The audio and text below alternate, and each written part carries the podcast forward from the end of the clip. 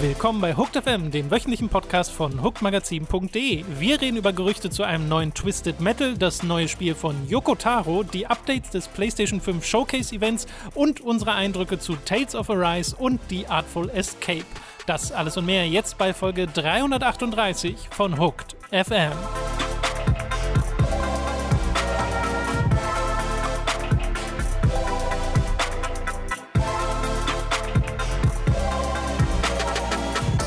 Wir begrüßen euch bei einer weiteren Folge Hooked FM. Ich bin Tom und mir zugeschaltet mal wieder ist der Robin. Äh, guten Tag, guten Tag. Hallo, hallo Freunde. Hallo Tom. Hallo Jan. Wir, wir machen mal wieder eine Remote-Aufnahme aufgrund von Möbellieferungen und Küchenzusammenbauung mhm. äh, auf deiner Seite, äh, weil das also wir hatten versucht, die zu überzeugen, dass die Küche auch einfach im Studio aufgebaut werden kann mhm. und dann zu dir geliefert, aber das geht leider nicht. Wahnsinnig überzeugt von. Ja, wird gerade wirklich eine Einbauküche live einbaut. Äh, das heißt, wenn ihr zwischendurch mal ähm, bohren hören solltet oder hämmern, das sollte hoffentlich durch diverse Filter in der äh, Nachbearbeitung vielleicht gar nicht so ja. auffallen. Aber wenn es dann doch hörbar ist und auffällt, dann ähm, Entschuldigung, äh, wir, wir geben unser Bestes, aber anders, anders ging es heute leider nicht. Ich würde ja jetzt groß davon anfangen, dass ich aus dem Urlaub zurück bin, aber ich finde, wir hatten das schon so ein bisschen im Stream letzte Woche. Ja, stimmt eigentlich. Ähm, auf den man ja direkt dann noch hinweisen kann. Das ist eine super Überleitung, lieber das stimmt, Tom. Das stimmt. Äh, weil wir haben den, äh, die PlayStation 5 Showcase live begleitet und es hat sehr viel Spaß gemacht. Da waren ein paar sehr coole Ankündigungen und äh, coole neue Trailer zu bereits getätigten Ankündigungen dabei und äh, eine ganze ordentliche Wagenladung von Spielen und das könnt ihr bei uns natürlich auf dem Hooked YouTube-Channel euch angucken. Tom ist da halt extra aus seinem Urlaub hat er mal hat er Hallo gesagt und hat es mir geguckt. Ja, das war zu spannend, als dass ich es hätte verpassen wollen. Ich möchte mich auch nochmal bei Leo bedanken dafür, dass er äh, mich so gut vertreten hat in den letzten zwei Wochen. Besucht ihn auf twitch.tv slash thegermanguy. Äh, danke an der Stelle nochmal, Leo. Yes, Und danke dann können wir doch direkt mit den News anfangen. Wir haben nämlich einige, Robin, denn nicht nur war das PlayStation 5 Showcase-Event in der letzten Woche, sondern es gab auch diverse Spiele, Ankündigungen, Gerüchte, Updates und damit fangen wir jetzt einfach mal an mit einem, das ich sehr spannend finde, auch wenn wir tatsächlich noch nicht viel drüber wissen. Und zwar geht es um ein Spiel, das hört auf den wunderbaren Namen Voice of Cards, The Isle Dragon Roars. Mhm. Also die Stimme der Karten der Inseldrache schreit, so der deutsche Titel. Nein, das haben sie nicht übersetzt. Aber das ist so ein richtiger Square Enix-Titel, finde ich. Ja. Voice of Cards, die Isle Dragon Roars. Und das ist deshalb spannend, weil es von Yoko Taro kommt. Yoko Taro ist der Creative Director, also der Macher von Nier, Drakengard äh, und Nier Automata und Co. Und Yosuke Saito ist auch wieder als äh, Producer mit dabei, Keiichi Okabe ist als Komponist mit dabei und Kimiko Fujisaka ist als Character Designer Designer wieder dabei. Also das ist so ein bisschen das Nier Dream Team, das hier dran arbeitet. Aber Yoko Taro sagt auch direkt, das ist kein Dragengard, das ist auch kein Social Game. Äh, und diese letzte Ergänzung sagt er deshalb, weil das ein Tabletop-RPG mit Karten wird. Also mhm. die gesamte Story dieses Spiels wird über Karten repräsentiert. Gibt es auch einen kurzen japanischen Teaser-Trailer zu. Und ja, wie hast du dir den angeschaut? Wie, wie ist das bei dir angekommen? Äh, ist ja mit Yoko Taro ein Spiel, das uns, denke ich, durchaus interessiert. Ja, also habe ich mir dann auch angeguckt. Ich glaube, was noch nicht bestätigt oder dementiert wird, ist, auf welchen Plattformen es kommt, oder? Also ist es jetzt ist es nee. dementiert worden, dass es ein Mobile Game ist? Nee, oder? Äh, nee, ich glaube nicht. Ich bin jetzt nicht davon ausgegangen, aber es gibt halt wirklich nur diesen kurzen Teaser-Trailer. Ich würde mhm. mal davon ausgehen, dass wir mehr sehen auf der Tokyo Game Show. Äh, die ist ja demnächst und Square Enix haben auch schon gesagt, dass sie am 1. Oktober eine Präsentation geben werden. Und ich schätze mal, da wird man mehr erfahren. Das ist am ehesten so meine Befürchtung, dass es halt ein Mobile-Game von Square Enix ist. Und äh, da habe ich, also ich habe genug nicht viel, aber definitiv genug Near Reincarnation gespielt, um zu wissen, dass ich davon nicht nochmal irgendwas brauche. Ähm, und ansonsten, also es ist insgesamt eine verwirrende Ankündigung, weil halt erstmal, ja, alles, was von diesem Team kommt, da bin ich absolut interessiert dran und dass ja auch so jemand wie der Drakengard äh, Character Designer dabei ist, finde ich auch super cool. Ist so mehr mein Shit als jetzt der Character Designer von Nier Automata zum Beispiel. Ähm, aber ein Kartenspiel, wo auch die Geschichte über Karten erzählt wird, ist jetzt nicht das, was ich mir als nächstes gewünscht hätte von Yoko Taro, muss ich auch ehrlich gestehen. Nee, nicht wirklich. Es wäre, also ich dachte erst so, stimmt, er hat ja mal gesagt, dass er Kartenspiele mag, aber ich glaube, das war gar nicht Yoko Taro. Ich glaube, das war äh, Hidetaka Miyazaki, so. der Souls-Macher. Der hat nämlich mal gesagt, dass er total auf Hearthstone steht und den ganzen Kram. Deswegen hätte ich das eher schon aus der Richtung vermutet, aber bei Yoko Taro wundert es mich ehrlich gesagt auch nicht. Äh, aber jetzt, wo du das mit dem Mobile angesprochen hast, habe ich auch ein bisschen Angst, dass es ein reiner Mobile-Titel wird, weil das wäre tatsächlich nicht so spannend.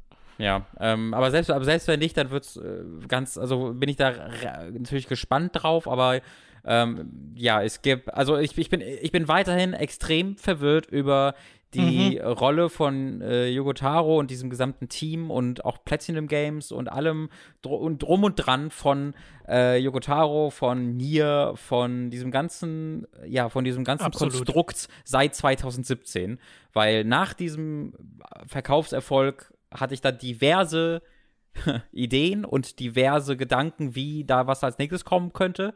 Aber es ist nicht, also nicht das, was jetzt passiert ist, nämlich dass da nach, nach irgendwie vier Jahren ein Remake von Nier 1 kommt und dann ein Kartenspiel. Das ist, hm. selten. das ist seltsam. Und Mobile-Titel. Und der Mobile-Titel, genau das ist jetzt nicht unbedingt das, was ich mir erhofft habe, was wir in den nächsten, sag ich mal, fünf Jahren aus diesem kreativen Kopf noch so rausbekommen können, ja, muss ich sagen. Ja, ja, ja.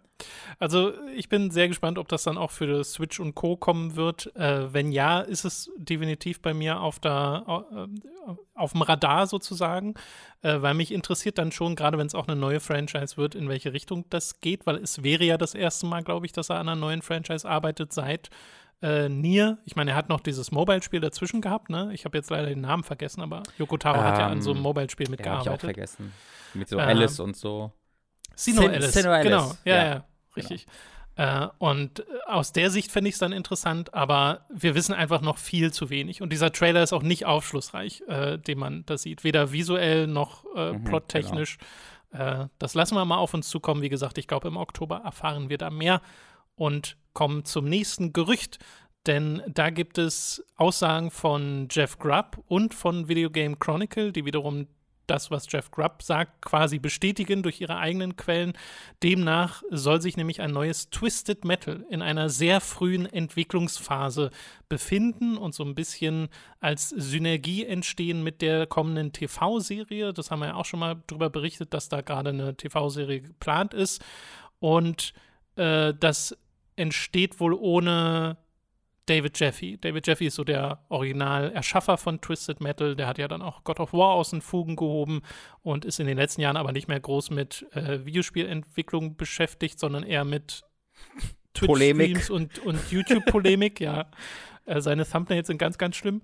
Ja, und alles an ihm, was er so macht, ist, oh Gott, oh Gott, ganz schön. Also, cringe ist das Wort, was mir dazu mal als erstes einfällt. äh, und ja, trotzdem soll jetzt halt ein neues Twisted Metal kommen. Wir wissen halt noch gar nicht, ob es überhaupt stimmt, zum einen und zum anderen, in welche Richtung das dann gehen würde. Aber falls ihr gar nicht wisst, was Twisted Metal ist, was durchaus sein kann, denn der letzte Teil ist aus dem Jahr 2012, äh, Twisted Metal ist ein Car-Combat-Game. Also man fährt mit Autos rum, die sich gegenseitig beschießen äh, und das hat meist sehr abgefahrene Charaktere. Also Sweet Tooth ist so der Kerncharakter, um den sich oft alles dreht und das ist halt ein Clown, der, dessen Kopf brennt und der in einem Eiswagen rumfährt. Und ich glaube, da kriegt man schon so ungefähr einen ja. einen Vibe von dem Spiel.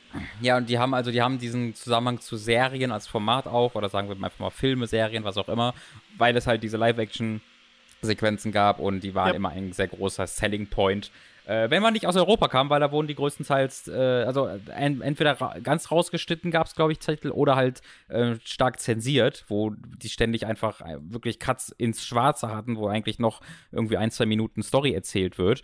Ähm, und man muss auch sagen, das ist jetzt, also deswegen kann ich mit dieser Ankündigung jetzt nicht so viel anfangen, weil das war jetzt keine erzählerische Meisterleistung, sondern es lebte immer sehr von seiner Präsentation. Es war was sehr Palpiges äh, und auch cool aber ich würde sagen, auch in seiner Zeit verhaftet. Ich würde sagen, selbst 2012 erschien mir das alles schon so ein bisschen ähm, alt, was da erzählt wird und mhm. äh, sehr 90s, ja, sehr, oh, wie cool das ist und wie edgy, hell yeah. Ähm, und selbst 2012 dachte ich mir schon so, hm, ist, ich finde es immer noch cool, aber ich denke auch, da könnte man noch mehr draus machen. Ähm, eine Serie, also ich persönlich war jetzt nie der große Twist Metal-Fan. Eine Serie bräuchte ich persönlich dazu jetzt nicht. Aber wir werden äh, kurz und lang zu allen Videospielserien eine Serie bekommen, da bin ich mir sicher. also wenn es so weitergeht, auf jeden Fall. Die Serie kommt von Red Reese und Paul Wernick, die arbeiten da als Autoren mit. Die haben vorher so Sachen gemacht wie Deadpool und Zombieland. Also mhm. durchaus namhafte Autoren, die da mit dran arbeiten. Aber ich würde dir zustimmen, jetzt basierend auf meiner Erfahrung mit Twisted Metal ist das jetzt nicht unbedingt was, was bei mir ganz oben auf der Liste steht, weil ich habe nicht groß diese Spielereihe gespielt. Ich habe das 2012er Spiel gespielt äh, und das hat durchaus auch Spaß gemacht. Also es war nicht schlecht, aber es war jetzt auch nicht großartig. Und du hast recht, dass ja. Car-Combat-Spiele aus irgendeinem Grund so ein richtiges 80s, 90s Ding sind. Also vor allem 90s Ding. Und ich weiß gar nicht warum. Weil eigentlich ist es doch cool, mit einem Auto Raketen abzuschießen auf ein anderes Auto. Mhm. Ist doch immer noch cool. Ja, dachte, also ich habe auch ähm, gar, vor gar nicht allzu langer Zeit, glaube ich, ich weiß gar nicht, aus welchem Grund das war, auch nochmal in dieses Twisted Metal, in das Twisted Metal Spiel reingeguckt und fand das auch cool. Ähm, ich ich habe halt nie so ganz diese Tiefe erlebt und erkannt, die da womöglich mhm. drin steckt. Die Leute, die es mögen, mögen es ja wirklich sehr, sehr gerne. Ähm, aber grundsätzlich immer eigentlich ein ganz, ein ganz nettes Genre, dass ich in, äh, zumindest gerne reingucke, wenn mich auch nie wirklich äh, drin vertiefe. Ähm, ich weiß nicht, ob ich halt ein Medium wählen würde, wo es nur um die Geschichte dann geht, ehrlich gesagt. Ja, ja, ja, das ist sehr richtig.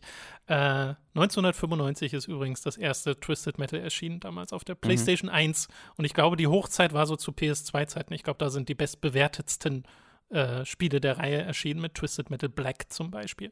Mhm da schauen wir mal, was auf uns zukommt. Das wird sicherlich noch eine Weile dauern, bis wir darüber was hören. Wenn überhaupt, würde ich da nächstes Jahr frühestens mit einer Ankündigung rechnen auf irgendeiner State of Play. Äh, vielleicht verläuft sich aber auch im Sand, wer weiß. Wann äh, komm, endlich kommt die Drawn to Death Serie, ist die Frage, die ich in den Raum werfen. Das ist halt auch, äh, David Jeffy hat ja so ein Video gemacht, wo er auch gesagt hat, er wäre so ein bisschen verletzt, wenn sie ihm nicht mal Bescheid gesagt hätten, dass ein neues Twisted Metal kommt, weil bei der TV-Serie haben sie ihm wohl Bescheid gesagt und auch so mhm. ein bisschen äh, kooperiert. Ähm, aber ja, Drawn to Death ist halt das letzte Spiel, das er gemacht hat für Sony. Das war so ein Multiplayer-Spiel mit, ähm, ja, so, so Schulheft-Optik Schulheft-Gekritzel-Optik. Mhm. Ich glaube, das war so der, der kreative Funke dahinter, dass das, was Schüler, so Zwölfjährige an den Rand ihrer Mathehefte kritzeln, das sind die Charaktere in diesem Spiel. Äh, und das ist auch der Humor dieses Spiels und das war nicht gut. Nee, das, der, das war alles äh, erneut cringe. Es war wirklich cringe. Ja, das war ähm, wirklich cringe, ja. Dazu war es aber halt auch spielerisch nicht toll. Man konnte nichts erkennen und es war eine, eine, ein sehr, sehr großer Reinfall, der dann dieses Studio auch sofort versenkt hat. Und jetzt sitzt David Jeffy mit seinem großen, buschigen, weißen Bart vor einer. Er ist glatt rasiert inzwischen. Ach so, äh, dann nicht mehr mit seinem Bart vor einer Video, vor einer mäßigen Webcam und äh, macht kaum nachvollziehbare Schachtelsätze, die darin enden, dass irgendjemand ihm wahrscheinlich Unrecht getan hat. Also es, es ist ganz seltsam, was, was dieser Mann heutzutage so in seiner Freizeit macht. Ja. Wir kommen mal zu einem weiteren, ja nicht Gerücht, aber so einem Update zu einem Spiel, das inzwischen genauso gut ein Gerücht sein könnte, nämlich Bayonetta 3. Äh, da gab es ein neues Interview, erneut von Video Game Chronicle, von VGC, mit Inaba und Kamiya von Platinum Games, äh, die nochmal gesagt haben: Leute, es ist alles okay. Hey. Mhm. es ist alles okay mit dem Spiel. Äh, wisst ihr noch, als wir gesagt haben, ihr sollt erstmal nicht mehr dran denken, macht mhm. so weiter. Mhm. Und äh, sie würden es auch gerne releasen, aber es liegt halt nicht in ihrer Hand gerade. Also wann das Spiel gezeigt wird, liegt nicht in den Händen von Platinum Games, sondern mhm. höchstwahrscheinlich von Nintendo, weil von wem sonst sollte es abhängen.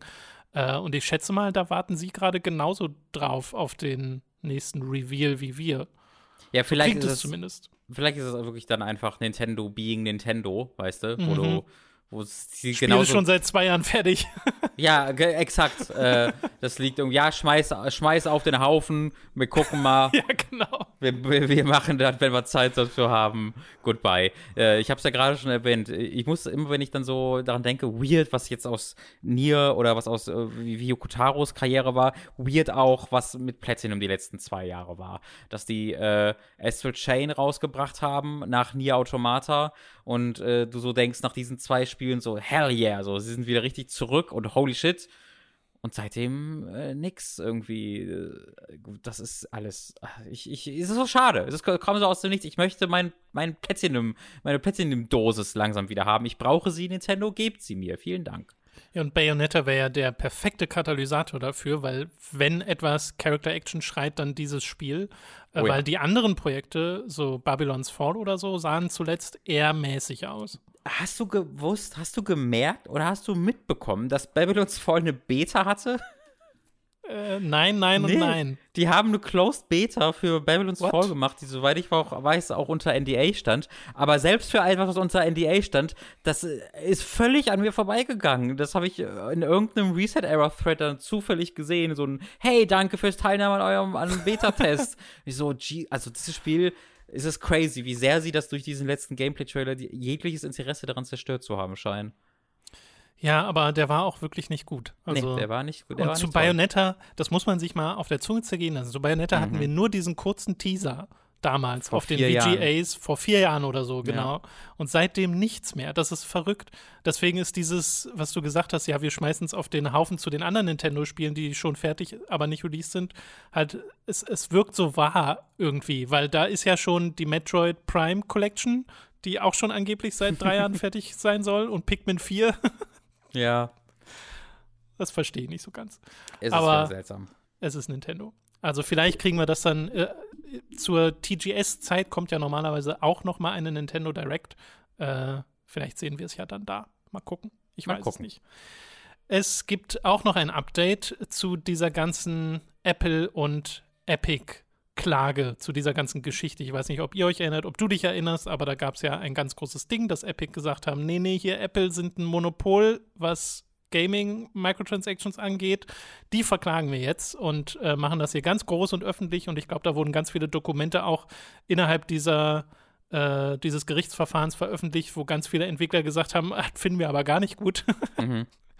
äh, und ganz viele Publisher vor allem, was so die D-Links anbelangt, da hat man einen schönen Blick hinter die Kulissen bekommen.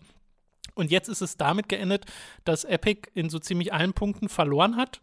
Also Apple sei laut Gericht äh, in keinster Weise ein Monopol. Äh, und sie müssen. Ja, also ich muss sagen, sie haben nicht, also ich habe jetzt durchgehört, sie haben nicht gesagt, in keinster Weise, sie haben so gesagt, ja, es gibt das so, so, so, aber insgesamt kann man das nicht sagen. Ja, ja, genau. Ja. Und äh, sie müssen auch diesen Prozentsatz von 30 Prozent äh, von dem, was sie bekommen von den Purchases, nicht verringern äh, was ja auch eine Forderung war von Epic. Und sie müssen auch nicht Fortnite zurück in den Store lassen, was sie ja ursprünglich mal gebannt haben, mhm. weil äh, Epic und Fortnite über andere Bezahlmethoden gegangen ist, also den, den Apple Store Umgang ist so. Mhm. Äh, und es ist jetzt ganz witzig, weil in einem Punkt wurde ihnen dann doch recht gegeben. Äh, sie müssen jetzt zwar irgendwie 4 Millionen US-Dollar oder sowas oder mehr an Apple zahlen, also Entschädigung, aber Apple muss künftig Third-Party ähm, ja, Entwicklern, Publishern, was auch immer, die im Apple Store Sachen veröffentlichen, erlauben, andere Zahlungspartner zu benutzen außerhalb des Apple Stores. Also ja. auch da gibt es dann diese Änderung, was ja äh, ultimativ gut sein soll für laut Gericht Transparenz, äh, kompetitives, äh, kompetitive Umgebung und so weiter. Äh, und das finde ich irgendwie witzig, weil es haben irgendwie beide verloren. Richtig, es ist eigentlich das beste Ergebnis, äh, dass beide Multimilliardenfirmen am Ende verloren haben. Äh, und also es, es, ist ja auf, auf jeden Fall etwas, also es ist nicht die beste, das beste Outcome für jetzt die Endkunden, aber dieser Part halt, den, den bei dem Apple verloren hat, dass halt auch andere ähm, ja nicht Stores, aber andere Möglichkeiten angeboten werden dürfen, innerhalb der Apps äh, auf die Inhalte zuzugreifen und sie mhm. zu kaufen.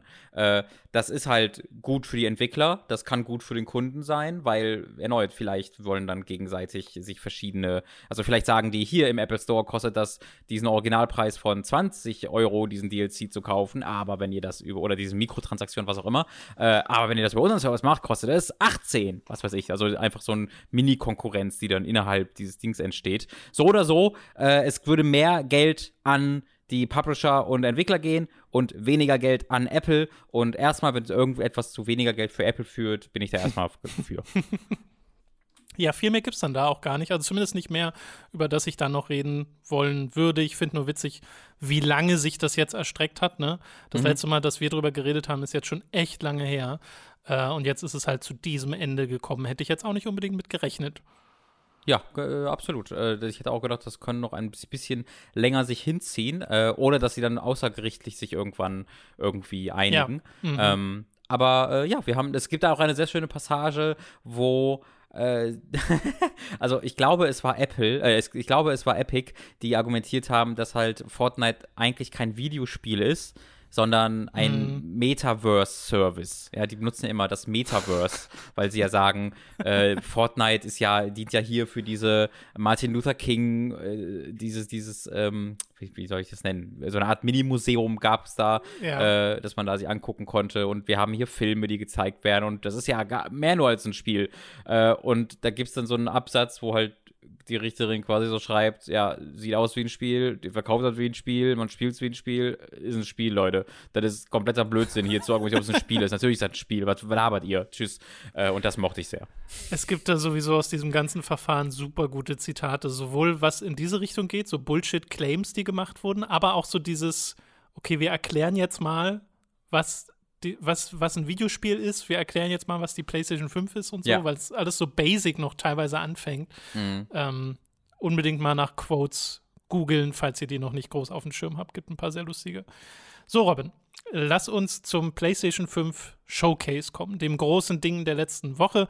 Sony haben quasi das nachgeholt, was sie auf der Gamescom und der E3 nicht gemacht haben, nämlich eine 40-minütige Show mit den Top-Titeln der nächsten ja, Jahre, muss man ja schon sagen, weil äh, das wenigste, was da gezeigt wurde, kommt, glaube ich, noch in diesem Jahr. Das meiste kommt im mhm. Frühling 2022, so wie alle Spiele. Und was ist denn so jetzt aus dem Stand weg was ist denn so dein Favorit gewesen der Show? Oh, aus dem Stand weg. Es ist schwierig. Äh, ich mochte sehr, sehr gern, ich habe den Namen jetzt wirklich, ich glaube, es hieß Chia, hieß es so? Ja, Chia, ich ja. mochte mhm. sehr, sehr gern Chia. Ähm, weil, also A, es, es brach sehr raus aus den Ankündigungen, weil es yep. ähm, ein sehr buntes Spiel ist, wo man ein junges Mädchen zu äh, spielen scheint und auch einen Jungen, äh, die in einer offenen Welt umherrennt, sich in Tiere hineinversetzen kann, um sie zu, zu steuern. Hatte wunderschöne Musik, sah aber auch echt toll aus. Ähm, sah aus wie halt so ein Indie-Game, wo du denken würdest, ah, das ist so ein zwei, drei Stunden lineares Indie-Game, wo du genau weißt, was du machst, aber dann wurde es immer größer, immer spektakulärer. Äh, und da habe ich mich sofort drin verliebt. Das ist wirklich super süß. Das spielt in Neukaledonien. Äh, da muss ich erstmal nachschauen, weil da habe ich jetzt tatsächlich nicht direkt den Ort im Kopf und kann dir da auf der Karte sagen, wo das ist. Aber das ist eine Insel im Pazifik in der Nähe von Australien. Äh, und damit schon mal einen Spieleort, den man jetzt nicht so oft hat und eine Kultur, die man auch nicht so oft hat, äh, die sie da auch darstellen wollen in diesem Spiel. Mhm. Äh, das soll 2022 entstehen und ja, du hast ja schon so angeschnitten, dieser Kern-Gameplay- Aspekt ist ja, dass du so Besitz ergreifst von Tieren und mhm. das sieht halt super süß aus. Und dann hat es halt noch so ein bisschen dieses Breath of the Wild-mäßige Erkunden, weil du ja. hast ja auch wirklich dieses, okay, sie hängt da an einem, an einem, an einem, ich weiß gar nicht, an was sie da hängt, an einem Blatt oder an einem Schirm äh, und kann so äh, ihren Fall bremsen. Äh, und das sieht einfach super wholesome aus, das Spiel. Wirklich, wirklich. Und was bei dir? Was ist, was stach bei dir so raus? Ja, es ist auch bei mir schwierig. Also ich hätte es jetzt auch interessant gefunden, wenn du gesagt hast, es ist gar nichts, weil wir haben einerseits so große Ankündigungen drin, dann andererseits aber auch viel einfach nur so Bekundungen, dass etwas kommt, ohne dass wir wirklich viel darüber erfahren mhm. haben. Meine größte Überraschung war auf jeden Fall Marvels Wolverine, mhm. dass Insomniac an einem Wolverine-Spiel arbeiten, bei dem wir inzwischen wissen, dass es noch sehr früh sich in Entwicklung befindet. Und es wurde ja parallel gezeigt mit Marvel's Spider-Man 2. Äh, also, dass Insomniac auch an diesem Spiel arbeiten, für das wir dann schon ein Jahr bekommen haben. Aber das ist auch erst 2023. Also, das dauert beides noch sehr lange. Ich schätze mal Spider-Man 2 2023 und Wolverine dann 24, 25 oder so. Also, oh, das, das, muss doch noch voll lange dauern. Ich glaube, das hatten sie, das, was mal, Wolverine. Ja, das, das google ich gleich im Hintergrund. Ich dachte, ich hätte schon was gesehen zu einem von den beiden. Ähm, so lange ist es, glaube ich, nicht hin. Äh, also ich glaube, gerade bei Insomniac, die dann auch sehr effektiv entwickeln, ich glaube, gerade so ein Spider-Man kann schnell gehen, weil es ja auf diesem Fundament fußen wird und weil sie daran, also ja auch schon, glaube ich, ein bisschen entwickelt haben, denn. Ja, aber, aber bei Spider-Man gab es wirklich das Jahr schon, das ist eingeblendet, 2023. Ach so, das war 23, okay. Ja, äh, ja Wolverine, Wolverine ist dann wirklich das große, große Fragezeichen, das ist absolut genau. schon recht. Aber ich, bei Insomniac kann ich es, traue ich es mir gar nicht zu das, ähm, das abzuschätzen, weil ich auch nicht mhm. gedacht hätte, dass die halt Spider-Man und Miles Morales und fucking Ratchet Clank in so kurzer Zeitraum nacheinander raushauen können, weißt du? Die arbeiten ja wirklich wahnsinnig effektiv. Ähm, deswegen, wer weiß, wer, wer jetzt seit wann irgendwie daran arbeitet. Ähm, ich muss sagen, ich mag das, glaube ich, sehr, diese Art der Ankündigung. Das wird ja auch gerade viel kritisiert und ich verstehe das sehr, weil ja also im, im das, du hast zwar auch bei Wolverine einen CG-Trailer dabei, aber im Kern ist das ja so eine Logo-Ankündigung, ne? Äh, der CG-Trailer sagt ja auch nichts aus darüber, was das Spiel jetzt ist oder wo es hingeht, sondern mhm. der CG-Trailer sagt einfach nur Wolverine hätten sie auch genauso gut das Logo zeigen können, ohne den CG-Trailer wäre äh, der gleiche Informationsgrad drin gewesen. Ja, aber ich finde den Effekt, den sie damit erzielt haben, super. Weil sie mhm. ja sehr bewusst gesagt haben, okay, wir machen Insomniac und Marvel vor ja. Spider-Man 2, damit jeder denkt, oh, das ist Spider-Man 2. Ja. Und dann so dieses, nee, warte mal, das passt gar nicht zu und oh shit, und, und die Clown und oh Gott. Also das ist schon ein cooler Effekt. Auf jeden Fall, auf jeden Fall. Äh, aber du siehst halt nicht zum Spiel. Und das wird gerade viel nee. kritisiert, weil das gab es ja bei mehreren dieser Ankündigungen. Ich glaube, ich finde das deshalb gut, weil ähm, ich, ich mag grundsätzlich einfach dieses weniger auf Geheimniskrämerei aus äh, hinauslaufende ähm, Videospiel-Ding. Mhm. Das hast du halt so oft. Und ich glaube, wenn so Spiele wie Wolverine, falls die jetzt wirklich noch am Anfang der Entwicklung sind, einfach von Anfang an angekündigt werden auf diese Art und Weise, dann haben wir am Anfang zwar noch nicht kein großes Gameplay und so, vielleicht weil das Spiel einfach noch nicht so weit ist, aber dafür können wir das Spiel viel genauer begleiten. Ja, wir hatten ähm, in den, vor zwei Wochen über Dead Space gesprochen, über dieses mhm. Gameplay-Ding. Es war, ja. nicht, war, es war kein Gameplay, sondern es war einfach hier, daran entwickeln wir gerade. Und das finde ich viel cooler das finde ich äh, total cool, dass wir äh, vielleicht ein bisschen das ja demystifizieren können, diese Entwicklung und dass wir das zeigen können, das ist einfach ein normaler Vorgang, wo normale Menschen dran arbeiten. Ähm, und äh, das ist dann vielleicht bei der Ankündigung so ein bisschen, ah, warum gibt es denn jetzt kein Gameplay? Schade.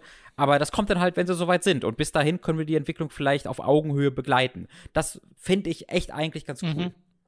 Ja, würde ich dir grundsätzlich zustimmen. Ich glaube, es ist voll schwierig, den richtigen Balanceakt zu finden aus reiner PR-Sicht. Weil ich glaube, ich finde es auch gut, wenn das möglichst früh angekündigt wird. Es hat dann halt auch den also es birgt das Risiko, sowas zu werden wie irgendwie Final Fantasy VII Remake oder so, wo dann Leute sich ab einem bestimmten Punkt gefragt haben, gibt's das noch? Ja, und Bayonetta 3, wir haben gerade drüber geredet. Oder Bayonetta 3, genau. Ja, stimmt, das ist ein super Beispiel dafür. Ja. Äh, weil dann natürlich da der Plan scheinbar irgendwie anders ist, als sich ursprünglich mal gedacht wurde. Mhm. Äh, oder das Gegenbeispiel, finde ich, ist Deathloop, wo es einfach zu ja. viel gibt. Also ja. da war jetzt auch wieder ein Trailer dabei und äh, das sieht zwar cool aus, aber es ist so, ja, wir wissen es so. Mhm. Äh, und es kommt ja bald raus. Äh, und das kann dann eine Vorfreude auch irgendwie so, ja, kann so die Luft rauslassen. Und äh, da den richtigen Weg zu finden, ich glaube, das ist eine, eine Heidenaufgabe tatsächlich, unterschätzt man wahrscheinlich auch immer ein bisschen. Ja, absolut, absolut. Ansonsten wäre es bei mir, um mal zu deiner Frage zurückzukommen, äh, was Highlights angeht, von dem, wo man auch wirklich Gameplay gesehen hat, glaube ich fast sowas wie Ghostwire Tokyo. Weil den Trailer mm. fand ich richtig cool. Weil hat man ja. mal einen Charakter gesehen zum ersten Mal gefühlt, also so ein bisschen so die, das Setup bekommen, dass du halt so ein Typ bist und deine Frau ist irgendwie krank und dann gibt es da die Monster drumherum. So richtig weiß man es immer noch nicht. Also ich bin immer noch sehr verwirrt von dem Spiel, aber es sieht halt super cool aus. Also die, die Kreativität im Kreaturendesign, in der Art und Weise, wie die Welt aussieht und wie du dich da durchbewegst, äh, das mag ich total gerne. Es sieht aus wie etwas, was ich noch nicht gespielt habe und mhm. das damit sticht es, finde ich, ein bisschen raus, auch aus dieser Show. Absolut. Es ist immer noch sehr schwierig bis unmöglich, so wirklich zu verstehen, was das Spiel jetzt ist. Ja, es ist immer noch. ja, ja. Also ich, es, es, sieht halt, diese Gegner sind oft sehr, sehr nah an einem dran. Und das ab und zu habe ich so ein bisschen das Gefühl bekommen, ist das einfach so ein One-on-One-Beat'em-Up-Spiel, aber aus der Ego-Perspektive mit Magie. Ja, weil irgendwie diese, also vielleicht so ein bisschen womit könnte man es am ehesten vergleichen? So Xenoclash, Condemned, eh, vielleicht in diese Richtung, aber es Ja, ist echt Dark Messiah oder sowas? ja, genau, aber dann vielleicht noch mehr auf One-on-One-Kämpfe aus. Mhm. Zumindest sieht es halt immer so aus, dass du immer so mittig gegen einen anderen Gegner kämpfst. Ist es wirklich so? Keine Ahnung. Dann hast du auch vielleicht sogar noch eine offene Welt dabei, aber auch viel Fokus scheinbar auf die Erzählung. Es ist gerade sehr viel und sehr wenig, was verständlich ist, was sehr frustrierend sein kann, was bei mir aber wie bei dir einfach nur zu Interesse führt. Also ich bin da Genau. auch total interessiert äh, dran dadurch. Auch basierend darauf, von wem es kommt, ne, von dem Studio von Shinji Mikami. Das ist halt spannend. Ja, auch, wenn da, auch wenn wir wissen, dass es so einen äh, Wechsel im Personal gab ähm, innerhalb der Spieleentwicklung, aber der scheint ja dann schon relativ früh stattgefunden zu haben, verhältnismäßig, weil das ist jetzt auch schon wieder ein paar Jahre her. Ähm, da bin ich sehr interessiert dran und äh, freue mich da sehr drauf, weil es auch so Bisher haben wir halt, äh, wie heißt denn das Studio? Tango, ne? Tango Äh, Gameworks? Tango Gameworks, genau. Genau, die haben halt bisher Evil Within gemacht und doch sonst nichts anderes, oder? Die haben Evil Within 1, 2? Ich glaube nicht. Ich schaue nochmal zur Sicherheit nach, aber ich glaube auch nicht. Nein. Und das finde ich halt spannend, weil Evil Within Ja. war halt sehr so, okay, Resident Evil in anders gedacht und dann Mhm. ist das auch cool. Aber das ist jetzt halt, da, da kann ich jetzt nicht auf ein vergangenes Capcom-Spiel zeigen, sozusagen, und sagen, ah, das ist die Version davon. Sondern das Ja. sieht wirklich aus wie was Neues. Und das ist es so, die haben wirklich einfach nur Evil Within 1 und 2 gemacht. Und das war ja auch noch, äh, soweit ich weiß, das äh, waren ja noch Shinji Mikami-Projekte auch. Äh, während ja jetzt hier ist er Ja. aus, als kreativer Kopf so ein bisschen raus. Genau. Und er wird ja wahrscheinlich irgendwas anderes machen, was ich dann auch Ja, weiß ich gar nicht. Obwohl, ich, weil ich, ich habe jetzt, also war der vielleicht auch schon bei, ich glaube, bei Evil Within 2 war der auch schon gar nicht mehr Director. Ja, stimmt, bei, Evil, Das bei stimmt, Evil ja. Within 2 war er auch schon nicht mehr Director. Ähm, er war halt Supervisor, was alles und nichts heißen kann. Ähm, also, das ist jetzt, das ist schwierig zu sagen. Es kann, ich kann mir halt gut vorstellen, dass er vielleicht eher so, ne, ich manage das Studio, ich gucke rum, dass ich Ja, irgendwie maybe. Dinge Mhm. akquiriere, was jetzt natürlich durch den Kauf von Microsoft sicherlich noch mal weniger nötig wird. Ähm, da, da wäre ich sehr interessiert dran, mal zu erfahren, was exakt Shinji Mikami so jeden Tag bei Tango Gameworks macht. Ich, ich habe ehrlich gesagt schon wieder vergessen, dass die ja jetzt auch bei Microsoft sind. Weil wir das halt jetzt auf einer PlayStation Showcase hatten. aber genau, ja, das ist halt ja eines dieser weiteren Spiele neben ähm, Deathloop, was PlayStation zeitexklusiv ist ähm, und was von Microsoft kommt. Eine Assoziation passt dann auch ganz gut zu Microsoft, die ich immer habe bei dem Spiel. Ähm, die ist ein bisschen gemein, aber ist gar nicht so gemeint unbedingt, äh, weil ich finde, es sieht auch ein bisschen manchmal aus wie ein Kinect-Spiel.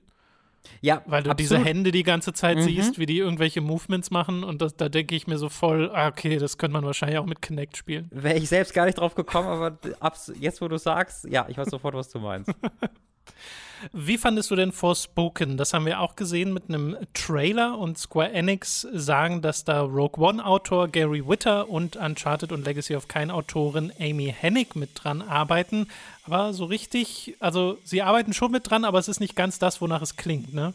Mhm, genau, sie äh, arbeiten dran so ein bisschen als Stichwortgeber, klingt so ein bisschen so. Äh, beziehungsweise man muss genauer sagen, sie arbeiteten dran, denn ähm, Amy Hennig äh, war nur bis 2019 äh, tätig, hat das Story-Konzept ausgearbeitet und Gary Witter sogar davor noch hat quasi so das Grundkonzept der Welt äh, sich überlegt, aber ha beide haben so laut dieser Info, dieser Pressemitteilung zumindest von Sony nichts mit dem eigentlichen Skript des Spieles zu tun. Äh, das machen nämlich Alison Reimer und Todd Stas Stashwick.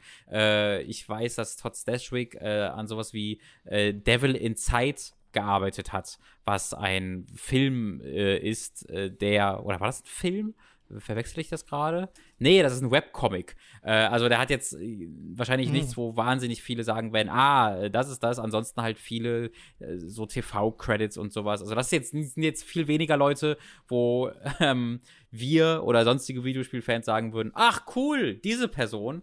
Ähm, deswegen haben sie sich halt Amy Hennig und Gary Witter genommen äh, und die so ein bisschen voran gestellt. Aber an dem Writing selbst haben die tatsächlich, sind, sind sie nicht wirklich beteiligt. Ja, du warst ja auch, als wir das geguckt haben im Stream, jetzt nicht der größte Fan von den Dialogen. Sie sind auch sehr komisch eingebaut in den Trailer. Also man hört ja die ganze Zeit, wie sie irgendwie überrascht ist, äh, Ray, der Hauptcharakter, wie sie irgendwie überrascht ist von den Fähigkeiten, die sie hat und von der Welt, in der sie jetzt ist, weil sie ja aus New York City in die Fantasy-Welt Athia äh, äh, geschwurbelt wird und dann dort sich so halb teleportieren kann über die Landschaft. Also es ist ja ein sehr akrobatisches Spiel. Man fliegt ja da förmlich durch die Welt, was super cool aussieht. Mhm. Aber darüber wird auch die ganze Zeit geredet. Und sie redet mit ihrem Armband. Also so ein, so ein, so ein Kupfer- oder goldfarbenes Armband, äh, mhm. was in so einem britischen Akzent mit ihr redet. Ähm, und das ist halt ein bisschen anstrengend. Also zumindest jetzt ja. im Trailer. Es wird all das ausgesprochen, sie, sie spricht all das in so einer ganz lauten Aufregung aus, was man eigentlich sich nur denken würde. Und ich glaube, das hat so viel damit zu tun, dass es so unnatürlich wirkt, mhm. ja. Dass sie halt, also da, es ist alles auch mal so, oh my God, I can't believe I'm talking to my armband, OMG. Also so wirkt, so kommt es bei mir rüber. Ähm, während, wäre, wenn ich glaube, sie müsste eigentlich nur sagen, das ist weird oder sonst irgendwas. Also, das ist einfach alles ein bisschen viel, alles ein bisschen seltsam platziert, alles sehr unnatürlich und dann auch noch alles von einer sehr niedrig qualitativen Audioqualität, wo es klingt, als ob das, ähm, ja, weiß ich nicht, auf niedrige Qualität exportiert wurde, was auch seltsam erscheint. Äh, deswegen dieser ganze Story-Aspekt so ein bisschen zum Ignorieren für mich und stattdessen fokussiere ich mich auf den meiner Meinung nach hervorragenden Gameplay-Part. Ja, es sieht super cool aus. Ich würde jetzt die Story auch noch nicht abschreiben. Also ich glaube, das kann auch der Trailer sein, der das ein bisschen fehl äh, äh, repräsentiert. Aber äh, es ist zumindest so ein kleiner Dämpfer. Und dass sie halt Amy Hennig und Gary Witter vorne ranstellen, ist ein bisschen lustig. Mhm, mh, wirklich. Äh, basierend auf dem Involvement. Das Spiel soll übrigens, rate mal, wann es rauskommt, Robin? Es kommt, naja, Anfang 2020 ist so voll, das heißt Mitte 2022. Nee, nee, schon Frühling 2022. Hell yeah. zu voll gibt es nicht, Robin. Das, nee, äh, wenn wir eines gelernt haben in der Videospielindustrie, dann das. Äh, es gab ja noch etwas, äh, das uns sehr gefreut hat, nämlich das Alan Wake Remaster, das gezeigt wurde. Da können wir, glaube ich, recht äh, schnell mit durchkommen. Äh, das soll am 5. Oktober nämlich schon erscheinen für PC, äh, PlayStation und die Xbox-Serie. Und alle DLCs beinhalten, Audiokommentar von Sam Lake beinhalten und Alan Wake sieht jetzt auch anders aus. Wie findest du das, was man da bisher gesehen hat? Super. Also ich finde, er sieht gar, also anders würde ich gar nicht unterschreiben, ehrlich gesagt. Ich finde halt, er sieht so, also ich finde, er sieht immer noch genauso aus, nur halt ein bisschen aktualisiert. Es ist jetzt nicht so ein ähm, Desmond Miles Ding, wo ich finde, wer ist dieser Mensch? Sondern er sieht immer noch so aus, wie ich in Erinnerung habe, dass er aussieht. Aber er, mhm. er ist im er ist im, im, Detail schon anders, wenn du es mit dem Ursprungs Alan Wake vielleicht ja, ist ein bisschen seltsam. Ich weiß nicht ganz, wie ich es beschreiben soll. Ich, ich finde, ähm, also ich glaube, ich weiß, was du meinst. Ich finde schon, ja. er sieht anders aus, also als wäre ein anderes Gesicht jetzt auch das Modell gewesen. Echt? Aber man muss auch, also ja, ich, ich muss aber auch dazu sagen, ich finde die Gesichter in Alan Wake auch ganz schlimm. Oh, ganz schlimm sogar? Ja, das ist so schlimm. Im Original Alan Wake. Also ja. gerade vielleicht nicht die Gesichter selbst, sondern die Animation, Animation. der Gesichter, gerade in den Zwischensequenzen, sehen super strange aus aus heutiger Sicht. Ja, die sind aber zu äh, ziemlich seltsam. Äh, ja, ich, also gib mir Alan Wake in, all, in jeder Form immer vielen Dank. ja, genau. Und ja schon am 5. Oktober, Robin, also gar nicht mehr so lange hin. Ja äh, einen Monat, nicht mal einen Monat. Mhm. Äh, Knights of the Old Republic wurde noch gezeigt, denn dazu wird es ein Remake geben von Aspire. Aspire sind die Leute, die zuletzt all die anderen Star Wars-Spiele portiert haben, die ihr vielleicht äh, in den letzten Wochen auf Switch PlayStation und Co. gespielt habt. Also Jedi Knight und Star Wars Episode 1 mhm. Racer und so ein Kram. Und die machen jetzt halt ein richtiges Remake zu Knights of the Old Republic, das wirklich komplett neu entwickelt wird. Also es ist wirklich kein Remaster oder sowas, sondern ein richtiges Remake. Und es sind, also sie sagen, es sind diverse Industrieveteranen an Bord, unter anderem auch Entwickler vom Original Knights of the Old Republic von BioWare damals, äh, die hier dran mitarbeiten. Und was auch spannend ist, es ist zeitlich PlayStation 5 konsolenexklusiv. Kommt dann auch auf ja. PC und dann wahrscheinlich erst deutlich später auch auf andere Plattformen. Yep, äh, sehr seltsam. Und dann ist natürlich auch noch Embracer Group dabei, weil die Aspire aufgekauft haben dieses Jahr. Äh, das heißt, wir haben jetzt S Embracer, die Knights of the Republic rausbringen, was auch seltsam ist. Mhm. Ähm, dazu gibt es dann noch das Ding, dass die Aspire-Releases ähm, nicht immer großartig waren. Also du hast gerade schon die Switch-Ports erwähnt und sie haben halt ne, wie äh, Republic Commando ja auch auf der Switch veröffentlicht und das lief richtig schlecht äh, der zumindest äh, bevor es gepatcht wurde. Ich weiß, dass es Patches bekommen hat. Ich weiß nicht, wie sehr sie es verbessert haben, aber zum Release war Republic Commander auf der Switch mhm. echt nicht toll. Ähm, und das ist dann natürlich ein bisschen, ein bisschen bitter. Äh, ich hoffe einfach, dass das, dass die Performance kein Problem werden wird bei Knights of the Old Republic. Ich kann mir immer noch nichts darunter vorstellen. Dieses Remake hat auch neue Writer. Äh, mhm. die dann Sachen, also es wird wirklich geremaked, was ich erstmal cool finde, weil warum sollte sonst remaken, wenn du eh eigentlich das gleiche Spiel nochmal veröffentlichst, dann reicht auch ein, würde auch ein Remaster reichen. Ähm, ich finde es erstmal cool, weil ich halt äh, KOTOR wirklich auch liebe. Ich habe das damals ja äh, verzerrt und geliebt und das war eines der ersten dieser naja, es ist ja keine wirkliche Rundenstrategie, aber so ein bisschen eine Weiterentwicklung von diesem Kerngedanken. Äh, und das fand ich damals ganz aufregend alles und fand die Story so toll. Äh, es hat mich richtig, äh, ja, richtig geformt als Jugendlicher, dieses Spiel und meinen Spielegeschmack. Aus diesem Aspekt bin ich sehr interessiert dran, aber ich kann mir aus dieser Aspire, Embracer und dann ist auch noch Sony spielt damit Nummer, kann ich mir noch sehr wenig konkret irgendwas vorstellen, ähm, was da jetzt werden will draus, weißt du? Ja, geht mir genauso, weil wenn das jetzt so eine Bluepoint-Ankündigung wäre, dann hätten wir natürlich gleich die krasseste Grafik im Kopf. Ne? Dann mhm. würde das einfach realistisch aussehen quasi, weil ja. das ist ja so deren Forte. Äh, aber bei Aspire denke ich jetzt so ein bisschen, dass das halt immer noch so stachsige Animationen haben wird oder so. Ich weiß ja. nicht, ob das gemein ist, aber die haben halt, glaube ich, jetzt, also dadurch, dass sie so viele Ports einfach gemacht haben, haben sie jetzt nicht ein Spieleprofil, bei dem ich sagen könnte, ah, okay, das ist so ein typisches Aspire-Spiel. Äh, und da sind, glaube ich, noch sehr viele Möglichkeiten offen. Mhm. Aber ich halte mal meine Erwartungen so ein bisschen in Check. Genau, ich erwarte mir jetzt auch keinen Grafikhammer oder so. Ich wüsste, ja. also, woher sollte plötzlich Embracer und Aspire diese Ressourcen haben, diesen Grafikhammer zu entwickeln? Das wäre cool und ich würde mich natürlich gerne davon und über. Teilweise scheinbar von Sony. Ja, aber die, aber die publishen ja auch nur die PlayStation-Version, aber nicht die PC-Version. Also ja, ja. die sind jetzt auch nicht der komplette Geldgeber. Also es ist alles da dran. Ist mhm. so ein mhm. bisschen seltsam und schwer vorzustellen. Es kommt dann ja aber auch nicht für PlayStation 4, was Sinn ergibt, dass, weil es ja noch mhm. lange raus ist, äh, wurde ja extra gesagt. Das ist wirklich noch der Anfang der Entwicklung, deswegen das ergibt schon Sinn. Ja, so viele Fragezeichen habe ich, glaube ich, selten bei einer Spieleentwicklung, geschweige denn bei einer Remake-Ankündigung. Es wäre halt schon mega cool, einen Knights of the Old Republic zu haben, das irgendwie so aussieht wie Jedi Fallen Order oder so, so auf diesem Niveau ist, weißt du? Mhm. Wäre wär ich, wär ich schon zufrieden mit. Wär, ja, also, äh, ist ein gut aussehendes Spiel. Gut, ja. aber auch da, wir haben nicht mal ein Jahr. Also sie sagen, es ist ja. noch früh in der Entwicklung. Das wird noch, glaube ich, ganz, ganz lange dauern, bis wir da äh, mehr zu sehen bekommen. Nicht ganz so lange dauert es bei God of War Ragnarok, mhm. was so der Closer war dieser Show, äh, bei dem wir dann auch richtig Gameplay gesehen haben. Also es gab einen richtigen Gameplay-Trailer, der hat angefangen mit so ein paar Story-Szenen und dann haben wir aber auch gesehen, wie äh, Kratos ein paar Leute umgemäht hat äh, mit seiner Axt und mit den Blades of Chaos. Und das sah nach sehr konsequentem God of War 2018 Sequel aus. Mhm.